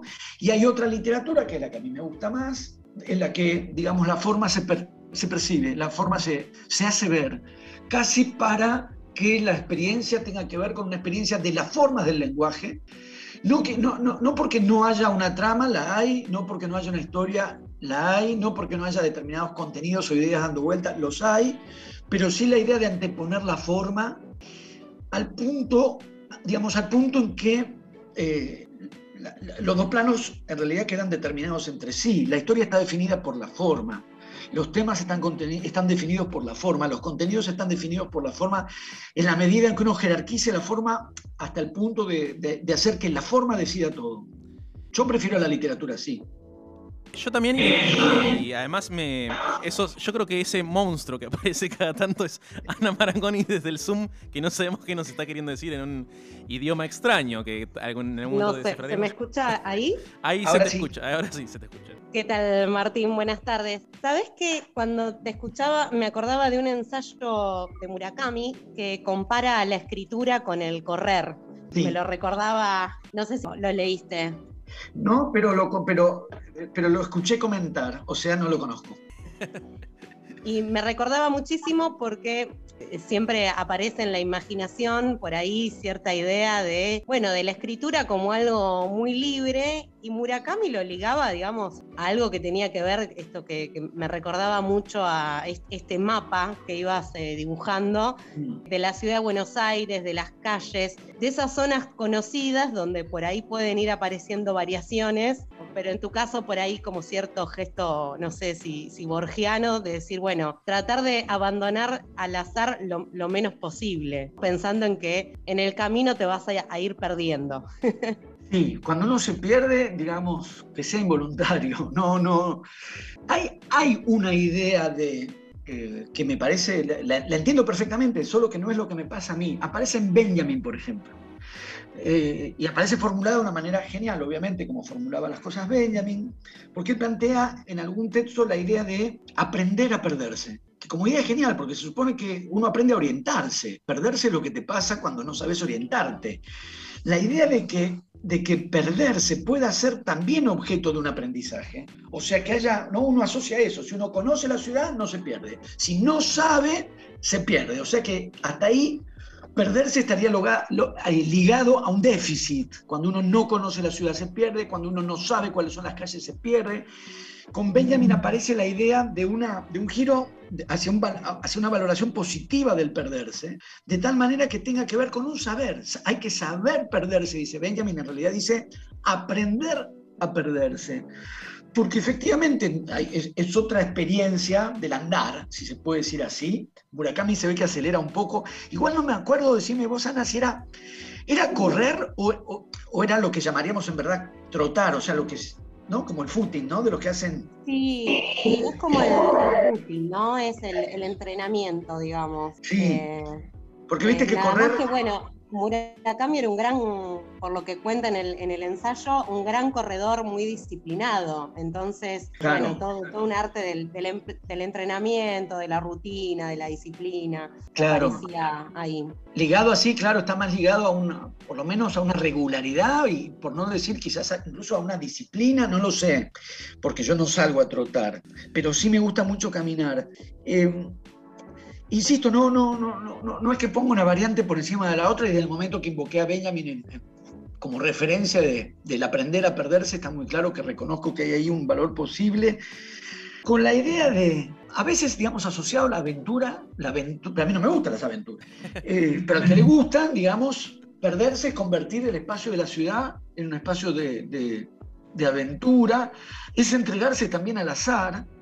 Si uno piensa, por ejemplo, bueno, en todo el imaginario urbano de los surrealistas, que obviamente influyó muchísimo sobre Benjamin, está la idea de- de- del dejarse llevar, del entregarse al azar y la ciudad no como es para mí, el espacio de la racionalización que permite, digamos, conocimiento y control, sino exactamente lo contrario, el espacio urbano como el espacio del azar, donde largarse a caminar de tal manera que la misma ciudad te lleve para un lado o para el otro. Efectivamente las dos alternativas existen y efectivamente existen las correlaciones posibles con la experiencia de la, de la- de la escritura. A mí me gusta ya saber, eh, me gusta saber dónde estoy y me gusta ya saber, lo descubrí en algún momento, tenía dos viajes cerca, Eh, uno a una ciudad en la que yo nunca había estado, pero que te por referencias que era una ciudad especialmente linda, especialmente atractiva, pero era la primera vez que yo iba a viajar. Y tenía también un viaje a otra ciudad que no es demasiado linda, no hace falta que diga cuál. Incluso hasta se podría considerar que es bastante fea, pero yo ya la conocía porque había estado ahí varias veces. Y me sentía mucho mejor dispuesto al viaje a la ciudad que no era linda, solo porque ya la conocía y sabía cómo iba a ser todo, que la otra alternativa, digamos, ¿no? la de la aventura o la de la exploración, que a priori lucía más atractiva, porque la ciudad parecía ser más atractiva, pero me ponía ante la incertidumbre de ir a un lugar que yo no sabía exactamente cómo era. Por supuesto, y esto vale también para la escritura, eh, aún en la ciudad que uno más conoce, en mi caso obviamente es Buenos Aires, porque yo soy de Buenos Aires, eh, uno podría decir lo preestablecido, lo calculado, lo que se anticipa, lo que ya se sabe, en muchísimos casos no es sino el, el mejor escenario posible para que pueda irrumpir lo inesperado. Porque efectivamente eso, eso pasa, pero yo prefiero que sea en esas condiciones y no en las condiciones de, de- de simplemente largarse sin saber. Eh, está clarísimo. Y soy algo también que yo ah, anotaba cuando preparaba la entrevista, que algo de esto que vos decís, algo de tu forma de escribir, que se nota que, que va por ese lado, que hace que en tu forma de narrar, a mí al, menos me lleva a pensar que se puede contar absolutamente cualquier cosa en tanto está bien escrito. ¿no? Entonces yo pensaba, bueno, quizás hasta una lista de supermercado puede- podría llegar a ser Claro. interesante en la medida de narrar. Y te quería preguntar, ¿por qué se da ese fenómeno? Es decir, ¿cuál es el, el- el truco, podríamos decir, que está en el lenguaje que se establece, que cualquier cosa bien narrada aparece ante nosotros como algo nuevo, imprevisible y que nos lleva a lugares desconocidos? Podríamos decir, el- el- la, la- la formulación más vehemente, casi podríamos decir, creo que sin exagerar, eh, utópica de esto que estamos, que estamos comentando, es la, es la famosa, o más o menos famosa, no lo sé, no sé qué tan famoso, bueno, no sé, famoso es Riquelme, esto es más o menos conocido, llegado el caso. Ojo, Martín, Eh, eh, yo sé que vos sos muy hincha de Boca, yo soy muy hincha de River. Eh, ojo, ojo con, cuando toques esa piedra de toque, porque est- estoy acá listo. eh, no, no quiero tocar, no quiero abrir esa puerta. Mirá, incluso en un partido así, donde, donde le- las cosas le salieron bien y, y anduvieron tan, tan, tan, tan bien, incluso en una tarde tan favorable para ustedes, alcanzamos a ver a Armani no queriendo largar la pelota muerto de miedo. En una tarde así, ¿eh? con todo, todo, todo a favor de ustedes. Mirá, fue todo para ustedes. Yo quiero decir, Martín, que aún fue el- así, aún así, lo vimos a Armani fruncido porque nos pusimos 2-1. Me hacen señas de acá del estudio, me hacen señas. Mira, acá, acá tenés la, la paradoja. Hacen señas que, que no siga esta conversación y hay gente que dice, sí, seguila, seguila, gente queriendo el Estoy amarillismo. hablando de una gran tarde de ustedes y una muy mala Sí, tarde sí, nuestra. sí. Yo- Aún así, nos pusimos 2-1 y madre mía, qué fruncimiento. Mira, y yo- El día que andamos bien nosotros, imagínate, el día que andamos mal, Y yo, así. metiendo esto en la conversación, quisiera decir que hay algo de River que está en la forma del juego, justamente, donde lo bello se narra por ahí, que yo nunca vi a un equipo verdaderamente conformarse y salir a jugar un segundo tiempo a perder 2 a 0. Fue una la primera vez que vi eh, un equipo no queriendo ser goleado, como diciendo, bueno, yo me retiro de la forma directamente. Y claro, porque cuando en, aquel partido del verano no hicieron eso, se comieron 5. ¿Te acordás que Gallardo se come 5? Estaban furiosos con él. Claro, porque no hicieron eso, se comieron 5. cuando te toca un mal día, conviene, conviene advertirlo para que no te pase lo que le pasó a River aquella vez, que se comió 5 con Boca. Está también aquel otro día que prendieron fuego a la cancha porque Boca ganaba 2-3-0, no, 4-0 a los 15 minutos y rompieron todo para no comerse 6 o 7. Bueno, son resoluciones. Yo prefiero esta, que es digna y futbolística, y no aquella otra Está bien, que está bien. estamos recordando los dos. Dicho esto, volvemos a Flaubert. Volvemos a probar. Eh, si querés, ¿eh? Por supuesto, por Porque supuesto. decía aquella, aquella formulación que es la más vehemente, o la- esa especie de utopía literaria en la dirección de lo que vos estás diciendo, que es la- su idea de escribir una novela sobre nada. Una novela sobre nada. Aparte dijo una novela, ¿no? No un poema que puede estar más ligado al puro juego del lenguaje, aunque sabemos que existe el Ulises de Joyce, pero incluso el Ulises de Joyce no es una novela sobre nada. Pero la utopía de una novela sobre nada supondría ni más ni menos que poner en evidencia que una novela no, lo que se llamaba y no deja de llamarse cuando se dice novela del lenguaje. Que en sus versiones más extremas, como, la, como el Finnegan's Wake de Joyce, donde efectivamente uno diría esto es solamente lenguaje, pero también uno debería decir esto es nada menos que lenguaje, no solamente lenguaje, esto es nada menos que lenguaje. Y la literatura, sin llegar a expresiones este, tan al límite, digamos, como la idea de la novela sobre nada que, se propuso, por lo menos declaró proponerse Flaubert, o un texto verdaderamente extremo, como, como el Finnegan's Wake de Joyce o como podrían ser algunos textos de, de Beckett, esos textos donde uno dice esto es ante todo lenguaje, como dije recién, nada menos que lenguaje, no nada más, nada menos que lenguaje, revelan hasta qué punto hay ahí una condición de todo texto literario, incluso aquellos en los que una determinada trama, una determinada peripecia, el despliegue de la subjetividad de- del personaje, determinado tipo de conflicto subjetivo, personal, histórico, social, político, digamos, todas estas variantes existen, pero si existen literariamente es porque el lenguaje está de por medio y como decíamos, ¿no? hay, hay una literatura que prefiere disimular el lenguaje y dejar en primer plano los conflictos o las ideas o el mundo social que queda ahí plasmado. Y hay otra literatura que prefiere que el lenguaje quede en primer plano. Yo, otra vez, prefiero esa variante, porque hay algo, diríamos, de, de- que es una de las razones por las que me gusta la literatura, hay muchas, pero y por, lo que, por la que me dedico a la literatura, que es el- la posibilidad de trabar con el lenguaje e e incluso con la narración una relación diferenciada respecto a las relaciones que establecemos con el lenguaje y con las narraciones en la vida cotidiana. Porque, digamos, la literatura en ese sentido no tiene materiales propios, como uno podría decirlo, tiene la música, el que sabe, el que toca violín, el que toca un piano, digamos, esos instrumentos son instrumentos de la música y para la música.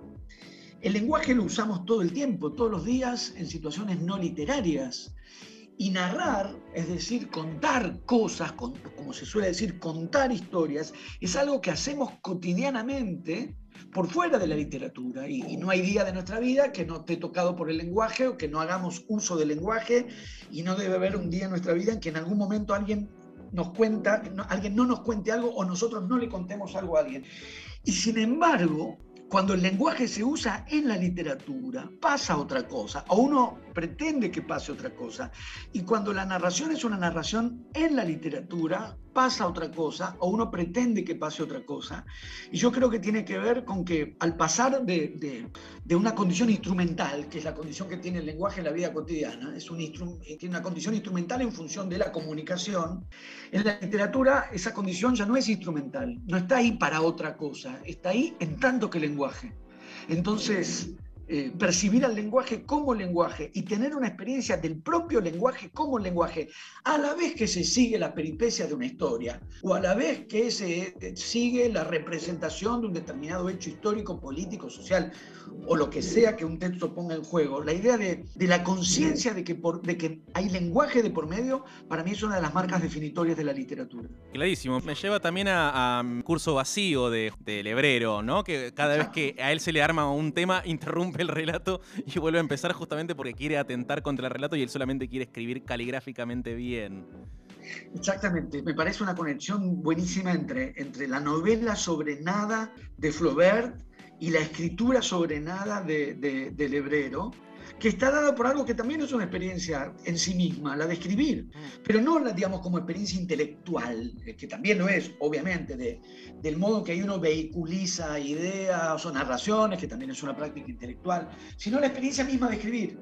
Y esa idea del hebrero en ese, en ese libro tan, tan, tan infinitamente genial que es el discurso vacío, que para tener la experiencia de la escritura en su plenitud es mejor no escribir sobre, otra vez, sobre nada, así como la, la- la- la novela sobre nada de Flaubert sería la escritura sobre nada, en la medida en que, en- como dice el hebrero en el texto que, que por suerte trae esa colación, en cuanto se empieza a armar sentido o en cuanto se empieza a armar una trama, la, atención del, del- del escritor empieza a ir hacia el sentido y hacia la trama. Claro. Y él quiere concentrarse en la pura escritura. Y yo creo que, aunque escribamos tramas o aunque escribamos sentidos, retener esa preeminencia de la forma del lenguaje de la escritura puede ser fundamental, por lo menos para cierto tipo de relación con la literatura, que es la que yo trato de tener.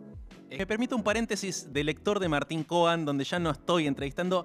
Te quiero preguntar, yo personalmente me fascina mucho algo de la primera frase que elegí siempre, que me resulta muy atrapante. Incluso tengo acá 1917, ¿no? Que uno podría decir es un ensayo, la revolución rusa, un montón de cosas que me permito citarte. Dice 1917, una fecha es una fecha. Los historiadores fechan. Es decir, ponen banderines en las líneas de tiempo para indicar que se pasa de una cosa a otra. Y pensaba también en Desvelos de Verano, donde directamente yo agarro el libro y lo primero que leo es ¿qué sería del verano sin las moscas? Con lo cual hay algo muy atrapante ahí, digo, ¿cómo llegás? Ya que vos eh, armás, estructurás algo del relato de lo que entendés que va a suceder para justamente no perderte, pero hay algo muy elegido y muy, siento muy cuidado de esa primera frase. Hago una aclaración, solo de, si es que yo no me estoy acordando mal. Me parece que la de 1917, y la frase es buena por eso, es de Gruner, creo. ¿no?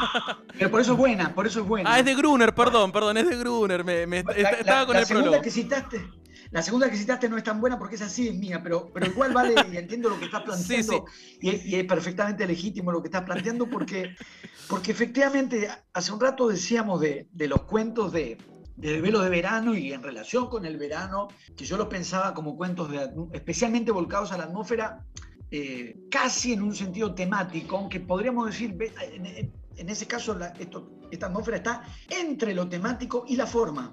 Claro.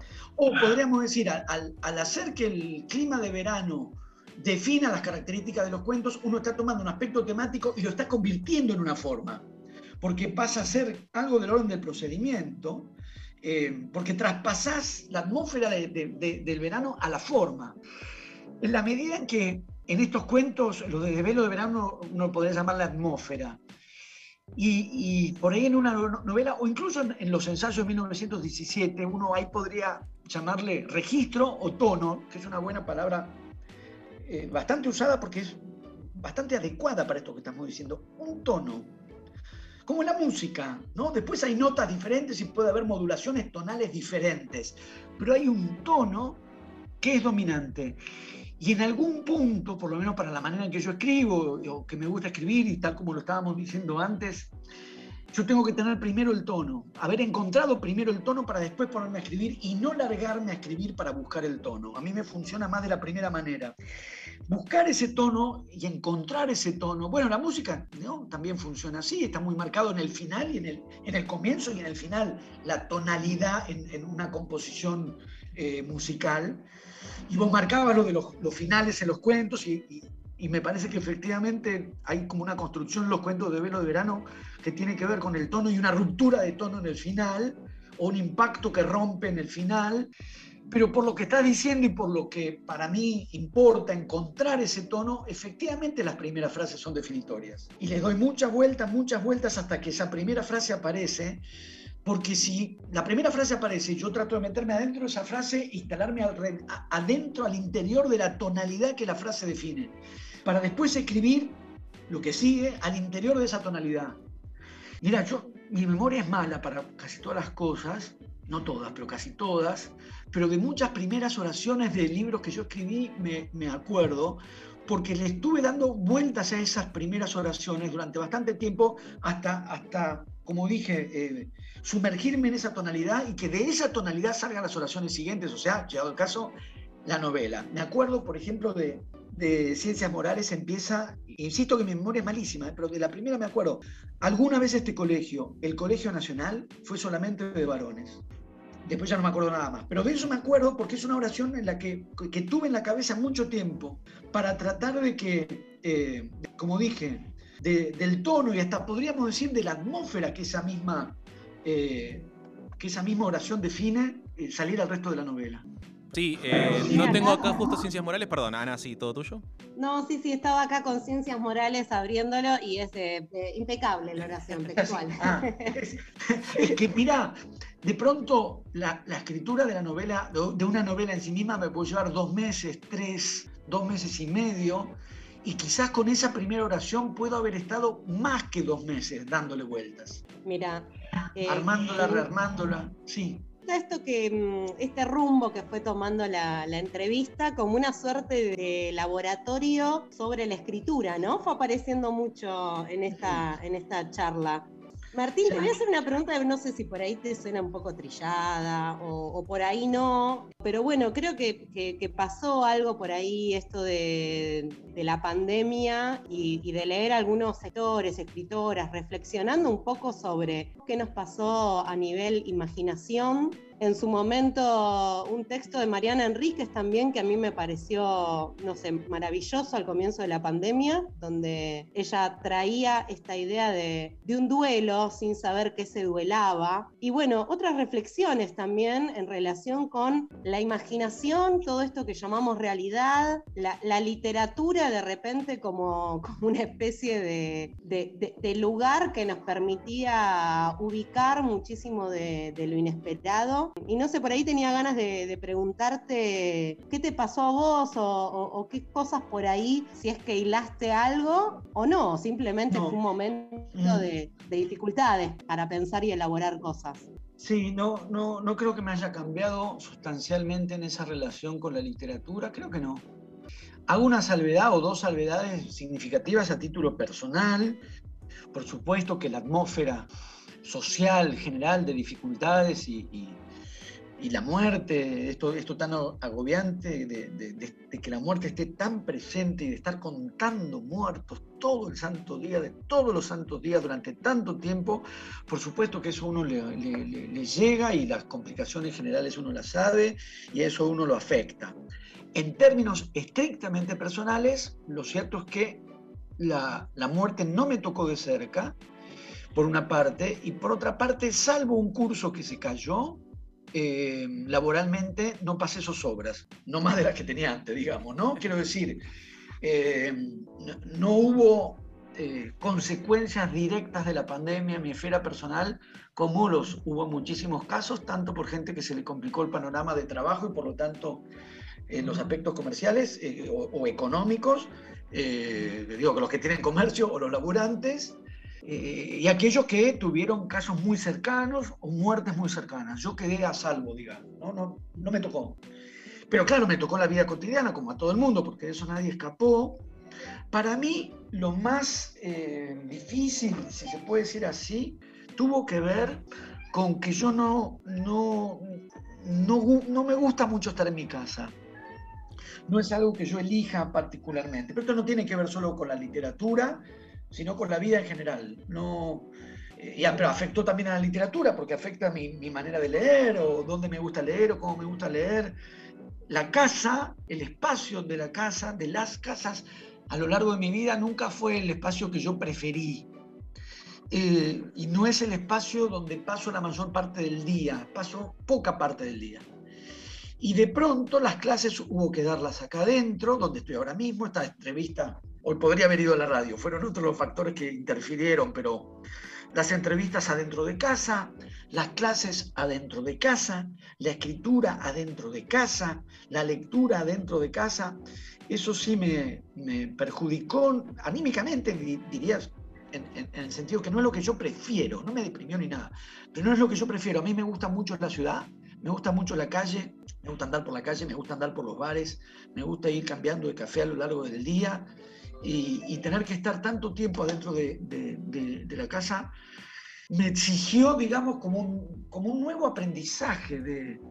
Sí, un aprendizaje. Antes hablamos de aprender a perderse en la ciudad, citamos a Benjamin, de aprender a perderse en la ciudad. Yo diría, tuve que aprender a orientarme adentro de mi propia casa. Orientarme, no, no me voy a perder, mi casa no es tan grande. Pero sí, elegir lugares donde estar. No es que no estaba nada, nada, nada, pero no estaba tanto. Entonces me tiraba a leer acá o allá, en una hora, en dos horas. De pronto no eran dos, eran diez. ¿Dónde más me puedo tirar a leer? No tenía mesa para sentarme a escribir, no tenía una mesa donde escribir, porque escribía en cualquier lugar que estuviera horizontal o me iba al bar. Si era una, escritura así más larga que había que hacer, me iba al bar, o para leer, me iba al bar, que es la vida que retomé lo antes que- que pude. Entonces, en el año 2020, abril, mayo, a partir de mayo, eh, entre mayo y junio, ya se fue restableciendo una cierta dinámica de bares. No estoy en ese sentido muy de acuerdo con las perspectivas que hablan del año de encierro. No sé quién habrá estado un año encerrado. Evidentemente algunos pasaron un año entero encerrados. En mi experiencia es que a partir del momento en que la caminata barrial se habilitó, la dinámica en las calles yo vi que se reactivó al menos relativamente, o sea, veías más gente caminando por la calle y a partir de junio, junio no, pero julio sí, ya las mesas afuera estaban. en algunos bares y en, agosto ya se autorizó formalmente. Y yo, yo les diría, en cuanto pusieron la... Yo creo que habían puesto la mesa y todavía no habían puesto la silla y yo ya estaba ahí parado esperando. En cuanto pusieron la mesa yo estaba ahí parado y en cuanto pusieron la silla me senté y volví a eso que para mí es eh, clave, que es la, la vida del café y la vida en la calle. Ahora, en relación a estímulos para la escritura o para... No, no, porque mi relación con la escritura no es tan contingente. Eh, tiene una dinámica más autónoma y más propia. Es más, me gusta que- que lo que estoy escribiendo o no escribiendo siga un poco un curso, una dinámica propia y no esté tan sujeto a condicionamientos externos. Ni para bien ni para mal, quiero decir, ni para inhibir ni para estimular. Cuando tengo algo para escribir, lo escribo. Si estoy escribiendo algo y estoy entusiasmando, estoy entusiasmado, estoy enganchado, sigo escribiendo. Y no importa qué tan adversas puedan llegar a ser las circunstancias, sigo escribiendo. Y a la inversa, digamos, no, no, no sé si hay situaciones más propicias para mí o que me resultan estimulantes para escribir. No, no depende de eso. No dependo tanto del contexto, me parece. Escribo medio como por las mías. Muy claro, Martín.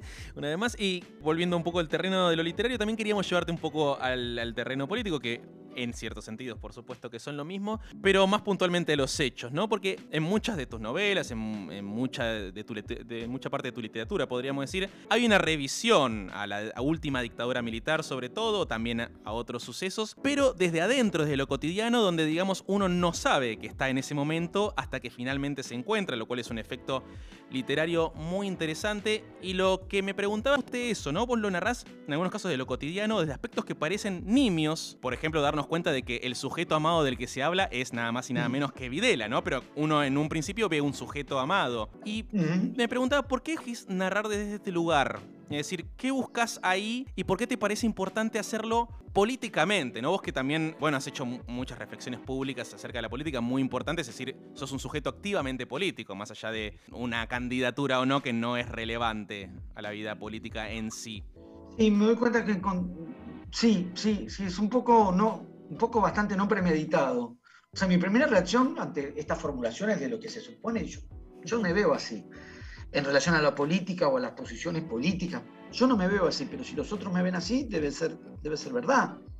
En la literatura sí hay algo, efectivamente, me interesa muchísimo la relación literatura y política y me interesa mucho buscar, no porque yo la busque, o porque yo encuentre fórmulas alternativas al escribir, las busco al leer y las pienso a partir de la, de la lectura. Es decir, hay una tradición muy fuerte de, de- de una cierta concepción de lo que es la literatura política, o hay una tradición y ciertas formulaciones muy estabilizadas de lo que es o podría ser la relación entre literatura y política.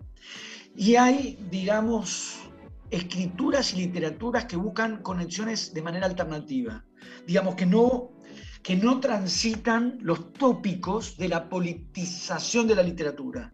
O sea, la, podríamos decirlo rápida, por decirlo de un modo más rápido y quizás demasiado general, pero por una parte hay una tradición más bien realista en la literatura y toda una inflexión de una literatura que desde el realismo busca una relación con la realidad política, con el pasado histórico político. A mí no me atrae particularmente esa, esa manera literaria de relacionarse con lo político. Y está esa tradición, si uno quiere, más sartreana, eh, de, de una literatura, ¿cómo decir? Si lo decimos simplificadamente, eso quedaba en llamarse la literatura de mensaje, ¿no? Una literatura que, que apuntaba a una toma de posición política, pero de manera más bien declarativa. eh, Más por eso de- y en, en- en el- en última instancia es un panfleto. Si, si además de eso se hace de un modo un poco tosco, entonces el resultado es el, el panfleto. De un modo un poco más sutil, es una especie de bajada de línea. Y de un modo todavía un poco más sutil, uno diría una literatura posicionada políticamente, pero posicionada siempre más bien, uno diría, en el orden de, de lo que puede ser más o menos explícito. Y a mí esa, esa alternativa tampoco me resulta atractiva. Y, y estas dos líneas han sido eh, muy fuertes y muy, podríamos decir muy hegemónicas en una tradición de literatura y política. Buscar, eh, incluso en cuanto a lo que hablábamos hace un rato, de, admitir esas categorías de forma y contenido, en estas tradiciones o bajo estas tradiciones que estamos caracterizando, la literatura política tenía, tendía o tendería a ser más contenidista. Y, y yo ya he planteado, digamos, mi concepción o mis preferencias literarias, e insisto que eso es ante todo como, como lector, de lo que se llamaba novelas de lenguaje o novelas que priorizan la forma, bajo esas tradiciones de lo político que estamos diciendo, la- lo, que se llamaba novelas de lenguaje se, las suponía despolitizadas. Y las novelas completamente volcadas o prioritariamente volcadas a la dimensión formal se las suponía despolitizadas. Incluso en, eh, ¿qué es la literatura de Sartre? Eh, esta idea de alguna manera aparece. Si hay demasiada forma, si hay demasiado predominio de lo propiamente formal, la dimensión política se debilita. Y yo, al estar en, digamos, en contra de eso, es porque por- pienso que eh, efectivamente es posible plantear las cosas en otros términos y plantearse qué clase de literatura política puede hacerse desde las novelas de lenguaje y qué clase de literatura política puede hacerse desde la forma y con la forma. Y, y no porque piense, eh, digamos, o porque lo ponga en términos de la política de la lengua o la política de la forma, porque eso abarcaría toda la literatura, sino qué pasa con esa literatura donde, como decíamos, la forma o el lenguaje o el lenguaje en sus formas queda en primer plano y además se relaciona con lo político. Porque me parece que de esa combinación, en esa combinación, aparece la alternativa de que la literatura aborde la política en términos que no son los de los que de alguna manera están preestablecidos o predefinidos desde la propia política, sino introducir un orden del sentido y una mirada y una perspectiva definida desde la propia literatura cuyo objeto puede ser político. Entonces, la literatura avanza sobre lo político, por lo menos en procura o buscando eh, otro tipo de formulaciones que digan algo político y que no sea algo que ya está dicho en la política. Digamos, que no sea eh, volver sobre los sentidos que están establecidos por el discurso político. Que el discurso literario, en tanto que literario aborde lo político, se interese por lo político, pero al dar predominio a lo que es propio del discurso literario, es decir, el lenguaje como tal, las formas en el lenguaje, habiliten la posibilidad de, un decir de lo político que no sea el de la política. Y entonces sí aparece lo que vos planteabas, pero esto más allá de, lo que yo mismo escribo, por supuesto, que es otras dimensiones de lo político, otras líneas de sentido de lo político y, la posibilidad de inscribir lo político en lugares distintos a donde, de aquellos en los que ya estaba inscripto. En cuanto a lo vos, en cuanto a sujeto político, me acordaba mucho de, relacionado con la dictadura militar, ¿no? Aquella conversación con lo pérfido que habías tenido en algún momento con el tema de esos no son 30.000, por eso me refería también a, no a tu rol en tanto activista político, que fue importante para cierto sector también, digamos, ¿no? De, de poder escuchar esos argumentos para después también esbozarlos. Fui a un programa de televisión y tuvimos una discusión. Yo lo veo así. No sé, no, no me veo activista político. Pero bueno. Fui a un programa de televisión, surgió un, un intercambio y yo dije "Oye, lo que pienso. Digamos, eso es lo que- así, así me veo yo. Estoy parafraseando a Guillermo Nino. Hablaba un poco antes de 1917, ese hermoso libro. Podríamos denominar que en un pragmatismo lo Mirta Legrand, ¿no? Has manifestado ciertas, ciertas posturas de izquierda. Y te quería preguntar, ¿cómo ves a la izquierda argentina en función de lo que es la política argentina, ¿no? Ya, ya corriéndonos quizás un poco de los procedimientos literarios y demás, pero que en alguna parte también están, porque como vos dijiste, todo el lenguaje. ¿Cómo ves este fenómeno tan particular que acá también es muy particular en sí mismo? Mira, bueno, la- la- las pasos han dejado una imagen mejor para la izquierda y un crecimiento notable para la izquierda, con lo cual hoy por hoy el- este, la, la- la coyuntura alienta, no diré optimismo, que quizás es mucho decir, pero es un momento comparativamente bueno, en un país donde, digamos, lo que llamaríamos izquierda, que hay, habría que, bueno, lo podemos decir en términos muy generales, sobre todo en tiempos además donde cada vez con más frecuencia aparece el cuestionamiento de, de la pertinencia de hablar de derecha e izquierda, lo cual es llamativo y hasta uno podría decir sospechoso, y quizás en la misma dirección en la que se ha vuelto sospechosamente rara la adscripción o la, o la inscripción ideológica, o sea, la, la frecuencia con que ciertas ideologías se presentan como no siendo ideologías o pretendiendo no ser ideologías, o esa, o esa tremenda, contundente enunciación ideológica que, que consiste en manifestarse no ideológico, eh, incluso la pretensión o la exigencia de que alguien pueda hablar sin ideología o por fuera de la ideología, lo cual ya es de por sí una formulación ideológica, pero digamos llamativamente sí, son tiempos en los que la, la pretensión descabellada para mí de que pueda no haber ideología o que, este, o que fuese mejor o que debería ser mejor que no hubiese ideología, es una idea muy débil, pero muy presente.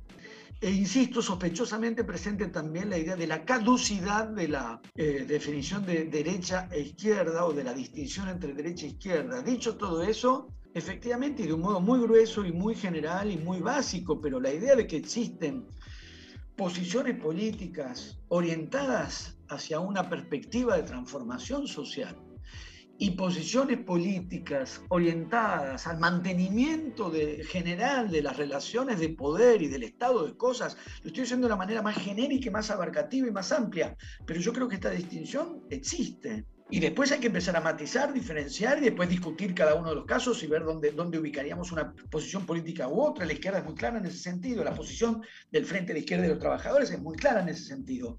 Le llamaríamos izquierda, sí, a una perspectiva que apunta de un modo más inmediato o más mediatizado, dadas las condiciones sociales imperantes, pero que tiene como perspectiva una transformación radical del estado de cosas en la sociedad frente a alternativas que pueden ser o directamente conservadoras, es decir, que apuntan abiertamente al mantenimiento del estado de cosas y de las relaciones de poder vigentes, falsamente revulsivas, falsamente revulsivas, o sea, que hacen declaraciones pomposas pero finalmente huecas de, de, rupturas que en verdad no son tales, porque el, eso también es un cambio muy significativo. El, poder lo que llamaríamos algunas de las formas del poder, pueden practicar también los discursos revulsivos.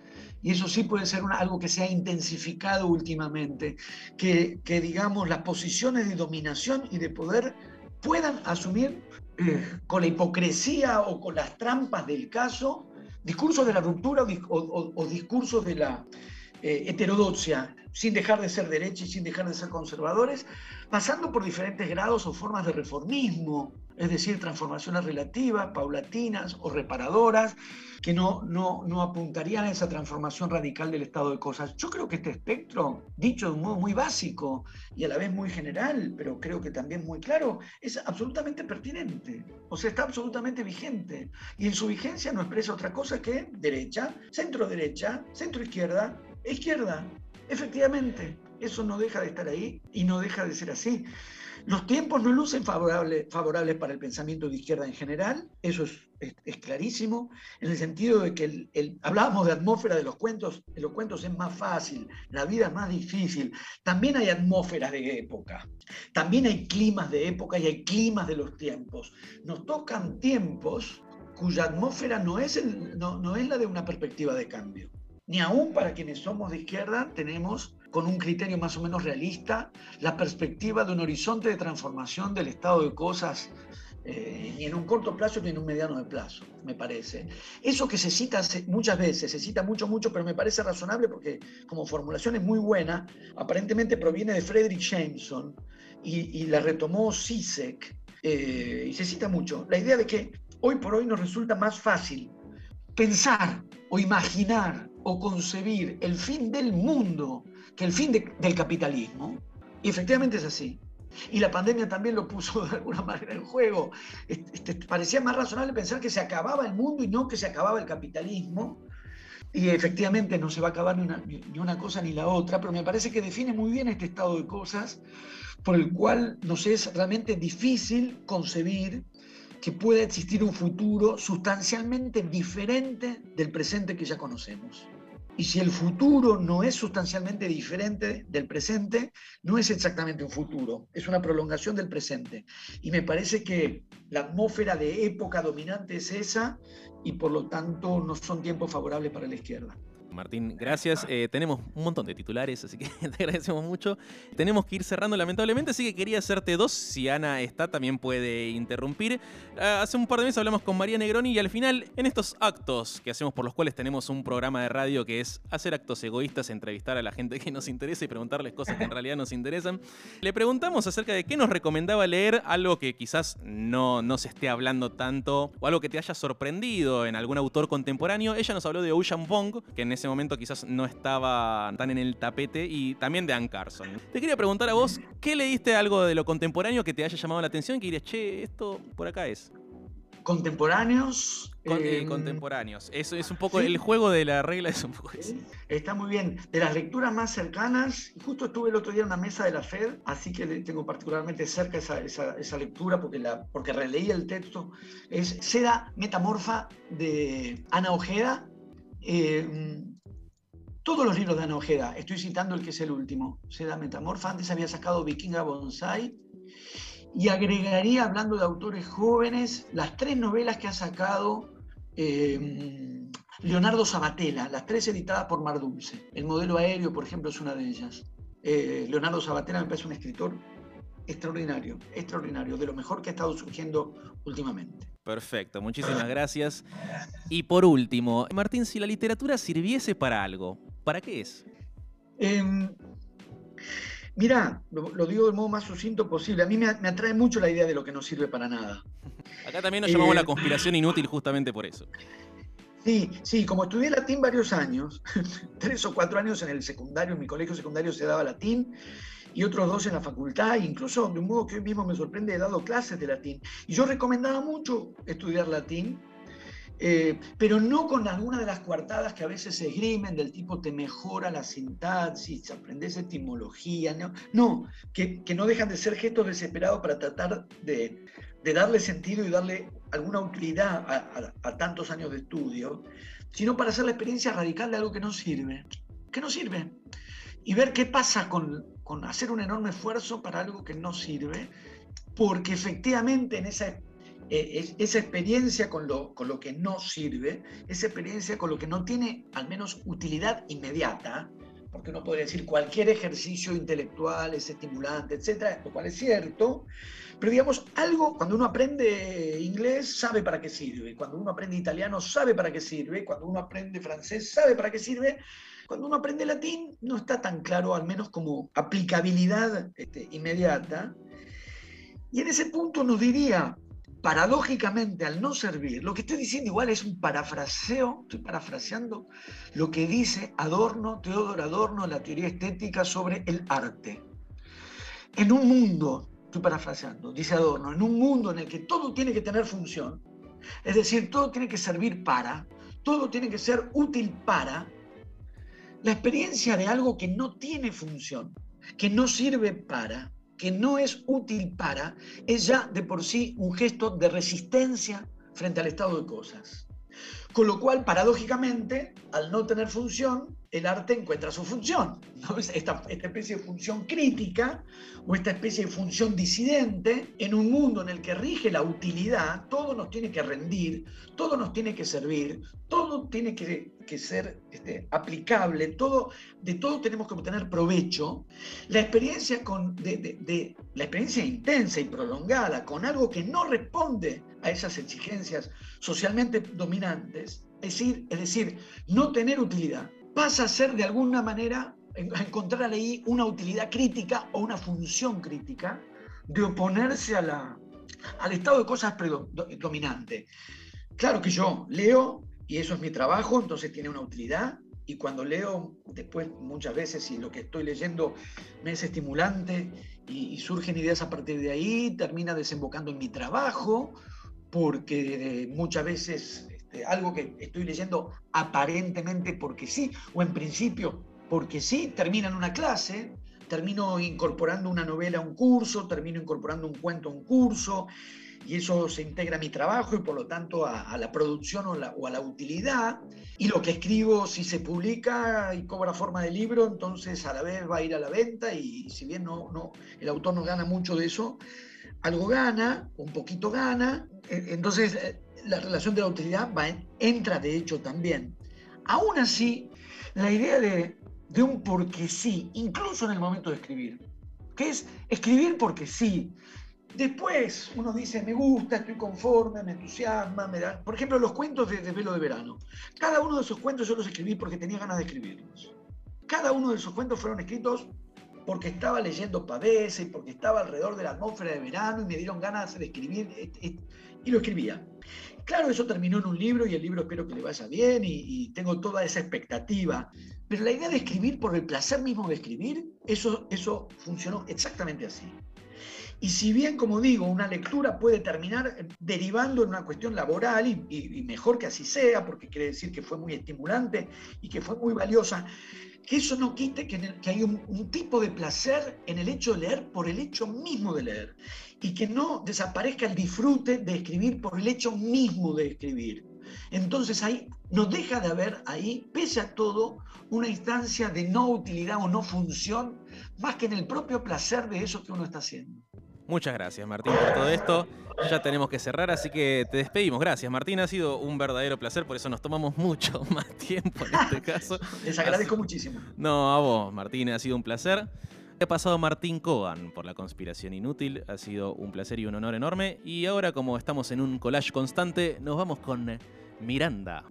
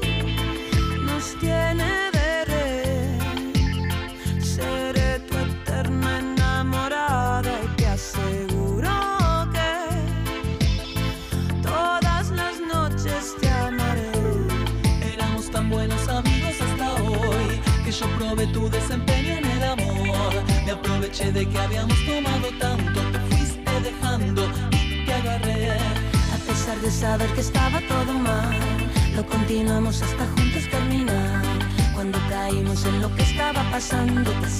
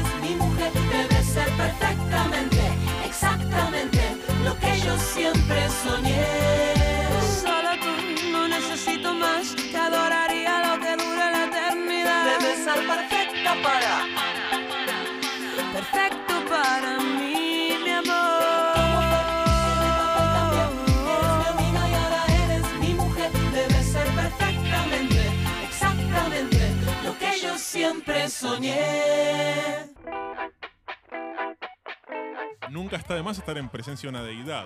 Con las deidades siempre hay que tener Hay así. Trilce Radio.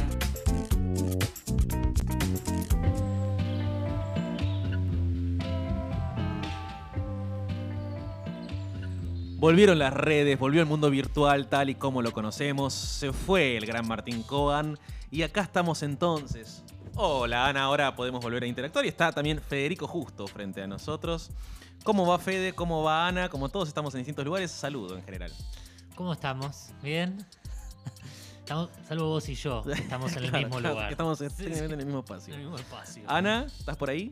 Estoy por acá, estoy por acá con ganas de, escucharlo a Fede y, y rememorando aquella tardecita en la que, en la que te escuchamos, Fede, con, tu, con tus bellas interpretaciones del tango. Bueno, muchas gracias. Una, una tarde rara, diría Borges. Combatiendo.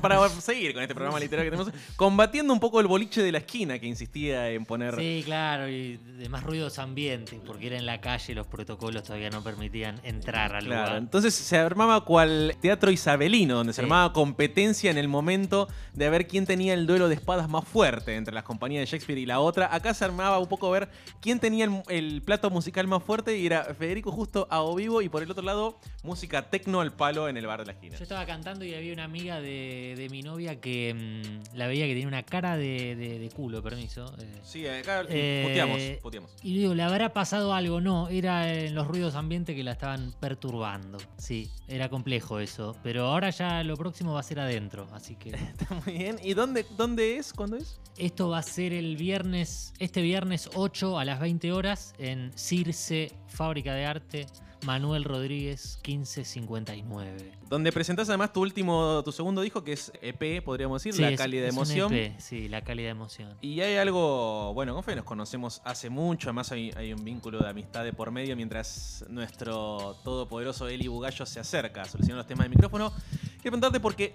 Fede tiene la particularidad de que canta y toca tango, que no podría ser una particularidad en sí misma, sí porque es un hombre orquesta, es decir, lo que ejecuta y toca lo realiza él al mismo tiempo, pero además de que sos muy cuidadoso y muy selectivo en los temas que elegís interpretar. Es decir, hay ahí, podríamos decir, una curaduría. ¿Cómo es ese proceso? Es decir, no tocas el tema de tango que suena en las calles de San Telmo habitualmente, sino que elegís, podríamos decir, una suerte de lados B. Sí, hay una situación que es que elijo más o menos eh, cosas que escucho. Yo, ante todo y antes de cantar tangos, antes que eso, soy un gran oyente del género y disfruto muchísimo escucharlo. En ese sentido, voy mm, escuchando temas que me van dando ganas de tocar y voy probando de hacerlos. La verdad es que en relación a los últimos años, eh, siento que un poco también, si bien siguen siendo bastante lado B lo que, lo que canto, arranqué con un repertorio capaz, cuando empecé a cantar, más de los de las orquestas del 40, más de lo que en ese momento estaba cantando Ardit. Y ya en el último tiempo me estoy yendo para cosas un poco más, eh, no digo nuevas, pero como de lo que sería cier- cierto capítulo siguiente en la historia del tango, más ci- cierto repertorio de Goyeneche eh, de los 70, una cosa más tango canción, tangos un, un poco más densos si se quiere. Así que sí, ahora estoy yendo como para ese lado. De todas formas, eh, la cálida emoción, bueno, la cálida emoción estaría como en un punto intermedio entre, entre los dos mundos. Que el anterior disco, que también está en Spotify, está todo en Spotify. Está todo en Spotify, que no se ha caído. Ha Spotify caído. esta ha tarde ha seguido. YouTube también. Han podido, han podido escuchar los discos de Fede Justo toda la tarde, si Sí. quieren, además son cortos.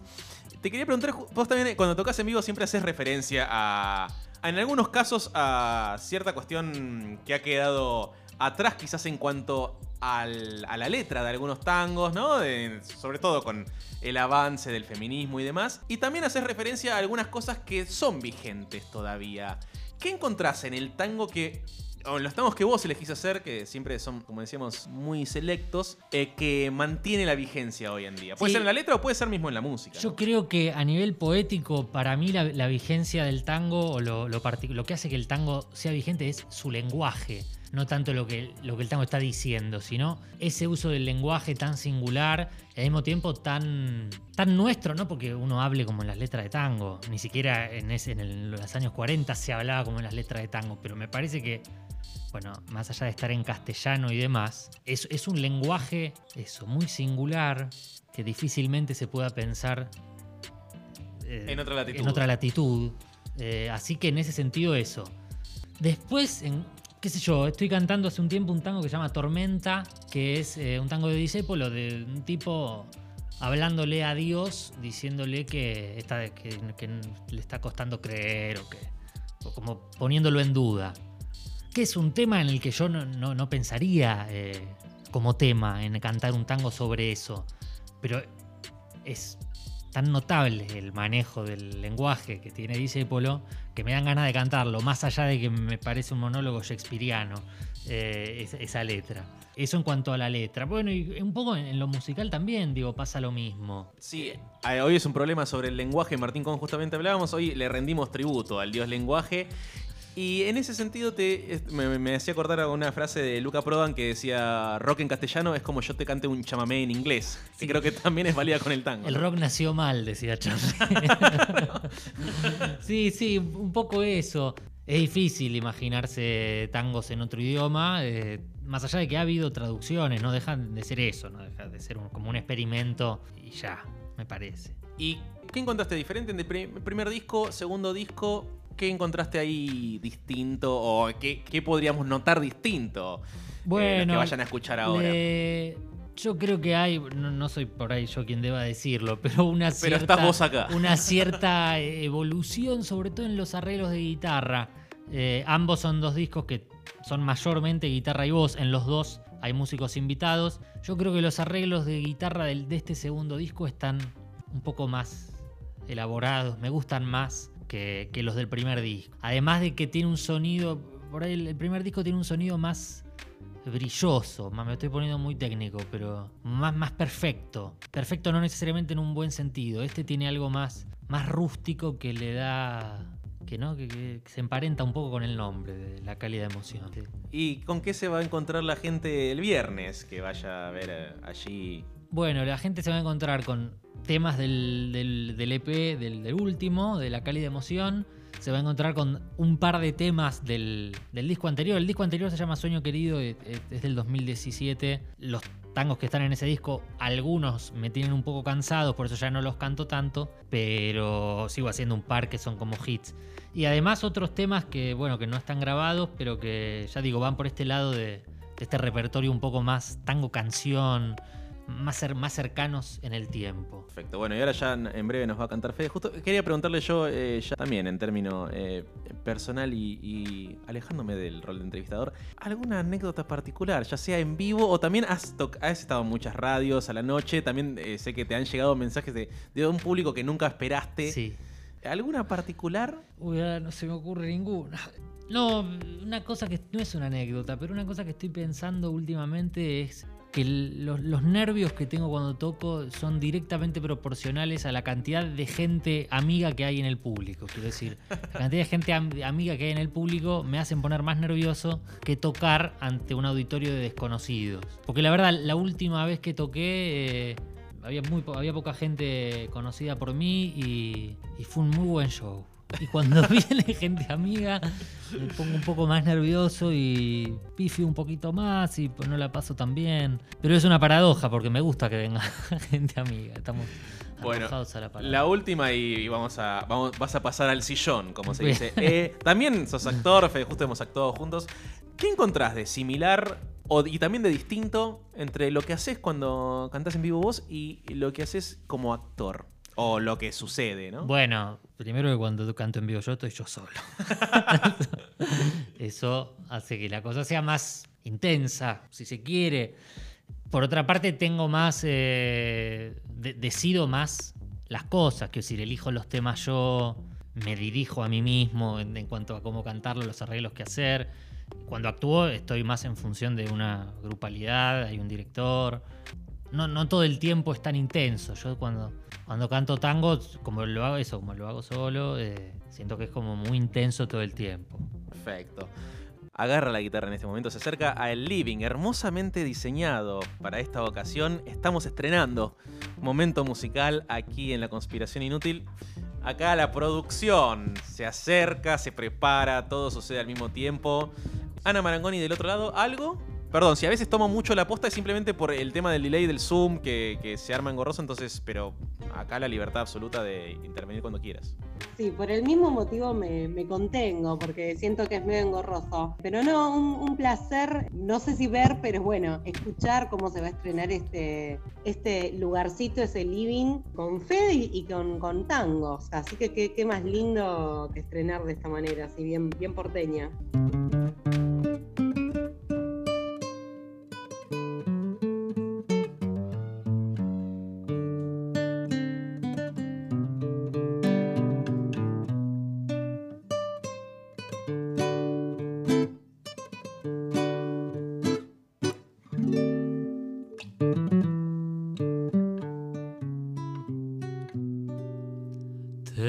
Aquella casa, no sé qué suave encanto, en la belleza humilde del patio colonial, cubierta en el verano por el florido manto que hilaban las glicinas, la parra y el rosal.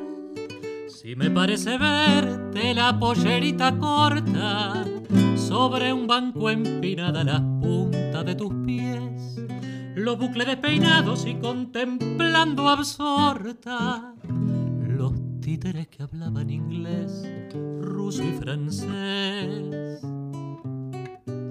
Arriba, doña Rosa,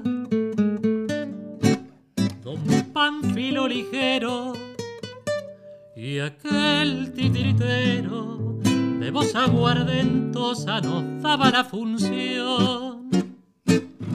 Tus ojos extasiaban, aquellas marionetas saltaban y bailaban, prendiendo en tu alma inquieta la cálida emoción.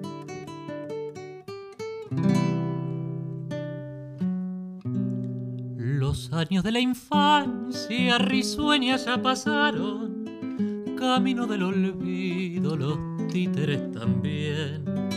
Piropos y promesas tu oído acariciaron, te fuiste de tu casa, no se supo con quién, allá entre bastidores ridículo y mezquino, claudica el decorado sencillo de tu hogar y vos en el proscenio de un frívolo destino. Sos frágil marioneta que baila sin cesar. Arriba, doña Rosa, don Panfilo ligero y aquel titiritero de voz aguardentosa nos daba la función. Tus ojos extasiaban, aquellas marionetas saltaban y bailaban, prendiendo en tu alma inquieta la cálida emoción. Aplaudimos tímidamente Pero, para... apla- pero aplaudí fuerte. Es que no quiero saturar el sonido. Pero boludo. aplaudí fuerte. Aplaudí fuerte. Vos tenés aplausos, te los pusiste cuando fue tu cumpleaños. ¿Qué escuchábamos, Fede, recién? Eso era Marioneta, un tango de Juan José Guillandú y Armando Tajini, que lo, bueno, lo estrenó Gardel, después lo grabó otra gente también. Eh,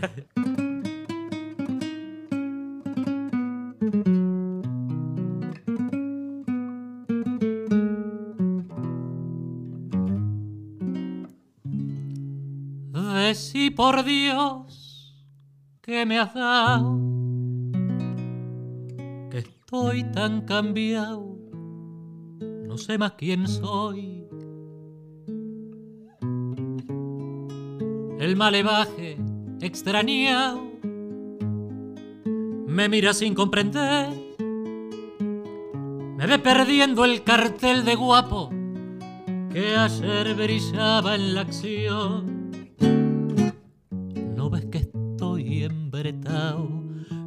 Vencido y maniado a tu corazón.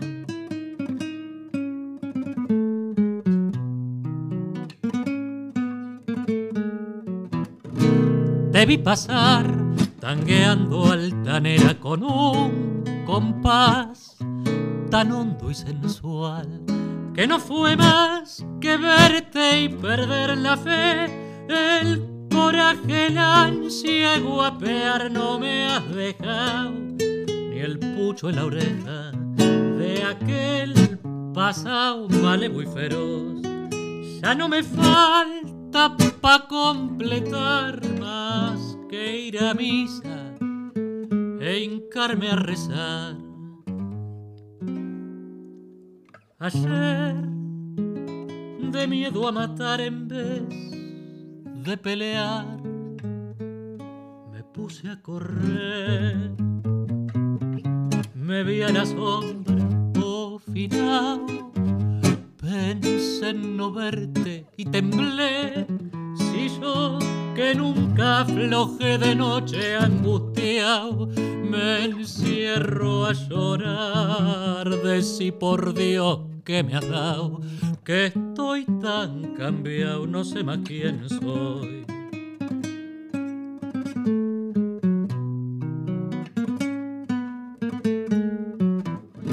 Te vi pasar tangueando altanera con un compás tan hondo y sensual que no fue más que verte y perder la fe. El coraje, el ansia guapear no me has dejado, ni el pucho en la oreja de aquel pasado malevo y feroz. Ya no me falta pa' completar más que ir a misa e hincarme a rezar.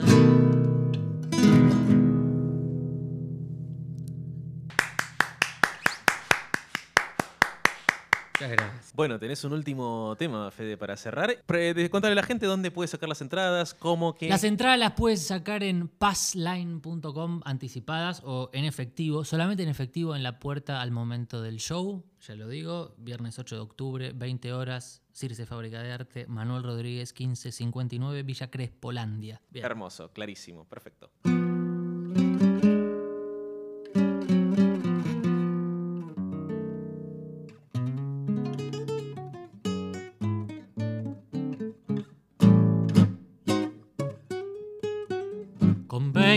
Abriles me vine para el centro. Mi debut fue en Corrientes y Maipú. Del brazo de hombres jugados y convento. Así quise quemar mi juventud. Así aprendí lo que es ser un calavera. Me enseñaron que nunca hay que fallar. Me hice una vida mistonga y sensiblera y entre otras cosas me daba por cantar. Cabaret, tropezón, era la eterna rutina. Pucherito de gallina, con viejo vino Carlón, cabaret me tejó un amor en cada esquina. Unos esperan la mina pa' tomar el chocolate, otros factura con mate o el raje para el convoy. Canten el viejo variete del Parque Gol y en los dancing del bajo Leandro Ale, donde llegaban chicas mal de casas bien con esas otras chicas bien de casa mal con 20 abriles. Me vine para el centro mi debut fue en Corrientes y Maipú. Hoy han pasado los años y no encuentro calor de hogar familia y juventud. Cabaret tropezón era la eterna rutina. Pucherito de gallina, con viejo vino Carlón, cabaret, me tejó un amor en cada esquina. Unos esperan la mina pa' tomar el chocolate, otro factura con mate o el raje. O el que para el convoy. Aplauden de cabina mientras llegan los mensajes que dicen tangazo, hermoso, cómo toca este pibe. En criollo tanguero también. ¿Qué has tocado, Fede? Para que la gente sepa. Toqué, bueno, primero fue Marioneta, después fue Malevaje de Disépolo y Filiberto y al final era Pucherito de Gallina de Roberto Medina. Todo Fuerte y claro. Este viernes, ¿alguna reflexión, algo que quieras compartir más? No, gracias a ustedes por No. el espacio. No Un más. placer enorme siempre compartir y además, más cuando es fe justo, bueno, ya esto ha hablado por sí mismo, no tengo que decir nada más. El viernes ya saben cómo pueden, lo pueden ir a ver y lo pueden seguir también en las redes, en Instagram, federico.justo. Y, Sí. y también da clases de guitarra. Y también lo pueden seguir por Spotify y ahí van sacando lo que se viene. Esto es La Conspiración Inútil. Esto ha sido Federico Justo. Ya volvemos y cerramos. La manteca es algo que no pago hace mucho. Es algo que debería ser un bien popular, popular, popular, popular. Trilce Radio.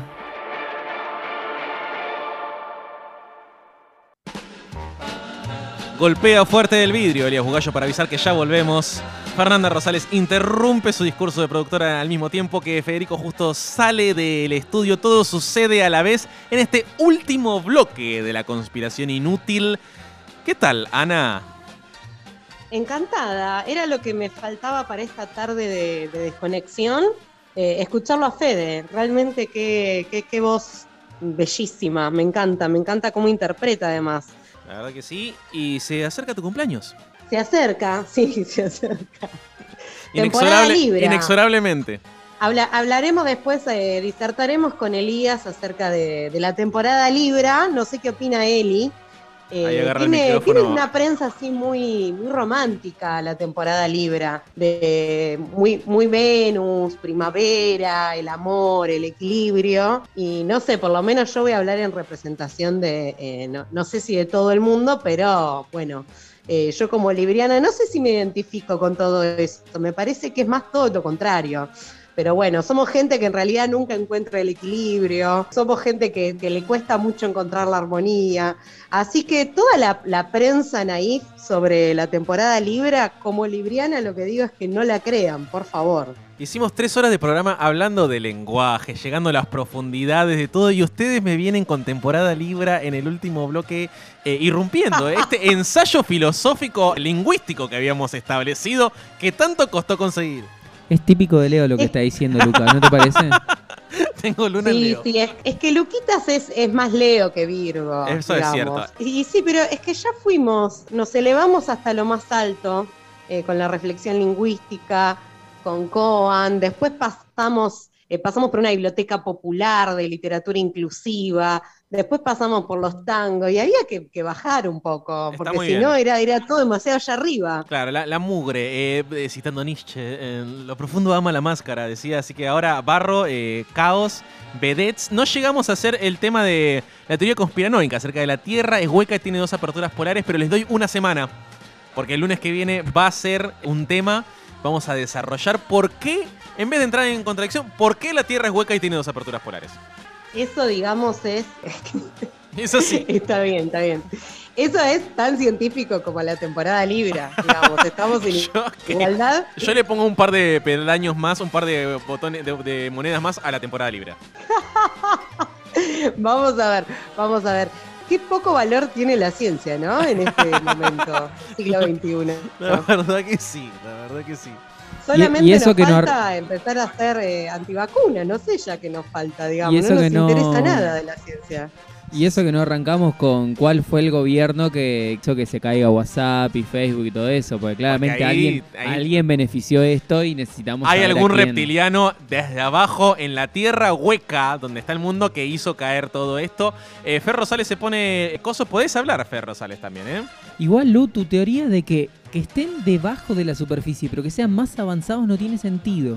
Em, eh, bueno, me voy a adjudicar el tono porque ya veo que es mi teoría a partir de ahora. No tiene sentido dentro. Pero vos decís, claro, es tu La teoría. Vos decís theory. porque si la traes, mínimo defendela. O sea, La- si no, sí, sí, sí, yo la defiendo. Quiero decir que justamente tu idea de que abajo es menos mejor es tu idea occidental de este mundo redondo. Eh, abajo tenemos otra concepción de que abajo, abajo justamente es, me- es mejor. Esta teoría avala que el planeta es circular, simplemente que en los polos, que nadie ha llegado porque y esto lo vamos a desarrollar el lunes que viene, la NASA ha puesto dos parches en las fotos que sacó en los lugares donde están las aperturas polares. Y ahí está- es todo frondoso. Y hay gente mm, maravillosa que es distinta a la que es acá, por supuesto, porque esa es la gracia de crear otro mundo y que es mejor. Y hay gente Pero para, que. no entiendo, ¿dónde vive la gente? O sea, sacaste el parche, digamos, ¿en Sacás qué placa parche y te de la metes. Tierra? No, a- a- te metes adentro y hay como muchas esferas adentro. Y hay algo que se llama Agartha, que es una suerte de Atlantis, pero adentro de la Tierra, donde eh, hay otros animales, hay ¿No selvas. se queman? ¿No se queman ahí? ¿O, o ellos No, no, descartan No, porque de que- es hueca, es hueca, tienen, no, tienen otra lógica. No, no, no es que- Ah, es hueca, no, Claro. no están las capas de la Tierra. no hay nada de Exactamente. eso. la Tierra es hueca. No es que si vos empezás a hacer para abajo, te llegás a China. No, no, no. Yo, perdón, solo quiero de- decir que creo que para el lunes que viene voy a organizar una marcha en contra de tu columna, Lucas. Posible para que esta columna no exista Creo- y además banco más al terraplanismo. No, el más. terraplanismo es un embole. Digo, es, no, no. Tiene más sentido que Las cosas tienen sentido, pero que mi, esta teoría es más divertida. La de terraplanismo Pero es ¿de dónde rídiculo. lo sacaste? ¿Cuánta gente cree? No, no, no. Hay mucha gente. ¿Tiene un nombre? ¿Tiene un nombre? La Tierra es hueca y tiene dos aperturas polares. Hay un yankee que, que- digo, hay libros al respecto, de verdad. Hay libros Tiene que acerca de las tener un nombre. ¿Quién es ese yankee? ¿Es Es como terraplanismo. Para que, para que ahora me haces buscar toda esta información que había desechado de, de- del celular. Acá, Richard Bird. Richard no Bird. tenemos. Richard Bird, la vida del de almirante que originó la insólita teoría de la Tierra hueca. Solamente le dejo eso, ese nombre, Richard Bird. Hay Se llama así, teoría de la Tierra hueca. Es malísimo, no tiene ni un buen título. Pero, pero la Tierra plana no es divertido. O sea, no hay nada eh, gratificante acerca del- No hay nada que te pueda beneficiar en que la Tierra sea plana. Trata de aceptar. Aceptar las, las distintas teorías de, de acerca del planeta y de la vida y de comprenderlas y de llegar a lo profundo del lenguaje de por qué se crean estas teorías. Mientras me. No, no, no estamos en YouTube, pero agito las manos, cual mariposa, yo digo. Teoría es malísima. Bueno, Es malísima. está bien. Pero lo vamos a desarrollar el lunes que viene, así que ahora no importa. No, por favor. se va a desarrollar y yo voy a contar toda la verdad acerca de la Tierra. Pero algo que quieras decir acerca de, de lo próximo de tu cumpleaños, de hoy. ¿Qué me habías organizado hoy? Te había A organizado. El tema de Miranda era para vos, perfecta. Mira, te elegí ese tema. Ah, A Elías se agarra el pecho como diciendo, qué ternura. Y ni siquiera lo dije porque dije, ¿para qué lo voy a decir si ni siquiera está? Y después, el tema de Shakira que va a cerrar eh, era para vos también. Y traje envuelto en papel de regalo, tu regalo, que no está. Y traje cerveza, que me lo tomé toda yo. Y trajo cositas ricas para comer. Es verdad. Gracias, Muy ricas. Caro, Muy bien. terrible, Que terrible. ya no están, bueno, ya no están. eh, ya las comimos. Está claro. está muy bien, está muy bien porque, y bueno, si, si yo no llegué a mi fiesta de cumpleaños, eh, iba a ser de muy mala suerte igual, porque era como no cumpleaños en realidad, no se podía hacer, no podía ser de cumpleaños. La previa, Tranca, la tranca previa, la que el libro, eh, el regalo, perdón, me lo guardo y se lo doy a otra persona, no te preocupes. No, no hagas eso, por favor, no hagas eso. Eh, Bueno. bueno. Nos vamos. Bueno, pido perdón, pido perdón, tuve un lapsus de temporalidad. está muy no. bien. Y es tu cumpleaños, así que es válido. No, no es mi cumpleaños todavía, mañana. Es verdad, es verdad, es verdad. Bueno, pero en las vísperas, en las vísperas. ¿Algo que quieras dejar entonces a la humanidad? ¿Algo que le quieras decir? No, que recuerden que toda la gente que nació en octubre no es gente pacífica, eso quiero decir. Ese es mi mensaje a la humanidad. Está muy bien. ¿Algo, Fer, para cerrar ya que estás acá? Eh, no, que nos vamos, que vayamos a conte- contestar los WhatsApp que no contestamos durante todo el día. Perfecto. Eso es una buena, Una buena idea. conclusión. Yo quiero dejar. so- eh, Al- Eli, sí, de- de- de- sí. Yo no entiendo cómo Fer recibió WhatsApps que no contestó. Porque Sí. se cayó a nivel mundial. Eso es una productora. Así Exacto, Ah, ahí está, sí gracias. funciona. No dije absolutamente nada. Yo quiero cerrar con una frase de un libro de Coan con el que hablamos hoy. Busquen Desvelo de Verano y busquen la literatura de Coan. Este libro que se llama Me Acuerdo es muy divertido, es muy gracioso, es una suerte de Amarcord. Gracias, Eli, que ya entiende todo, ya me bajó la música. Es una frase muy cortita que dice, es, son sus recuerdos, ¿no? De distintos momentos de su vida. Dice, Hernán de al lado se puso a llorar cuando se enteró de que yo era judío. Ese es simplemente el recuerdo. Y me pareció buenísimo. Con eso cerramos y nos vamos con Shakira y el cumpleaños de Ana Marangoni dentro de poco. Hasta el lunes que viene, esto ha sido La Conspiración Inútil.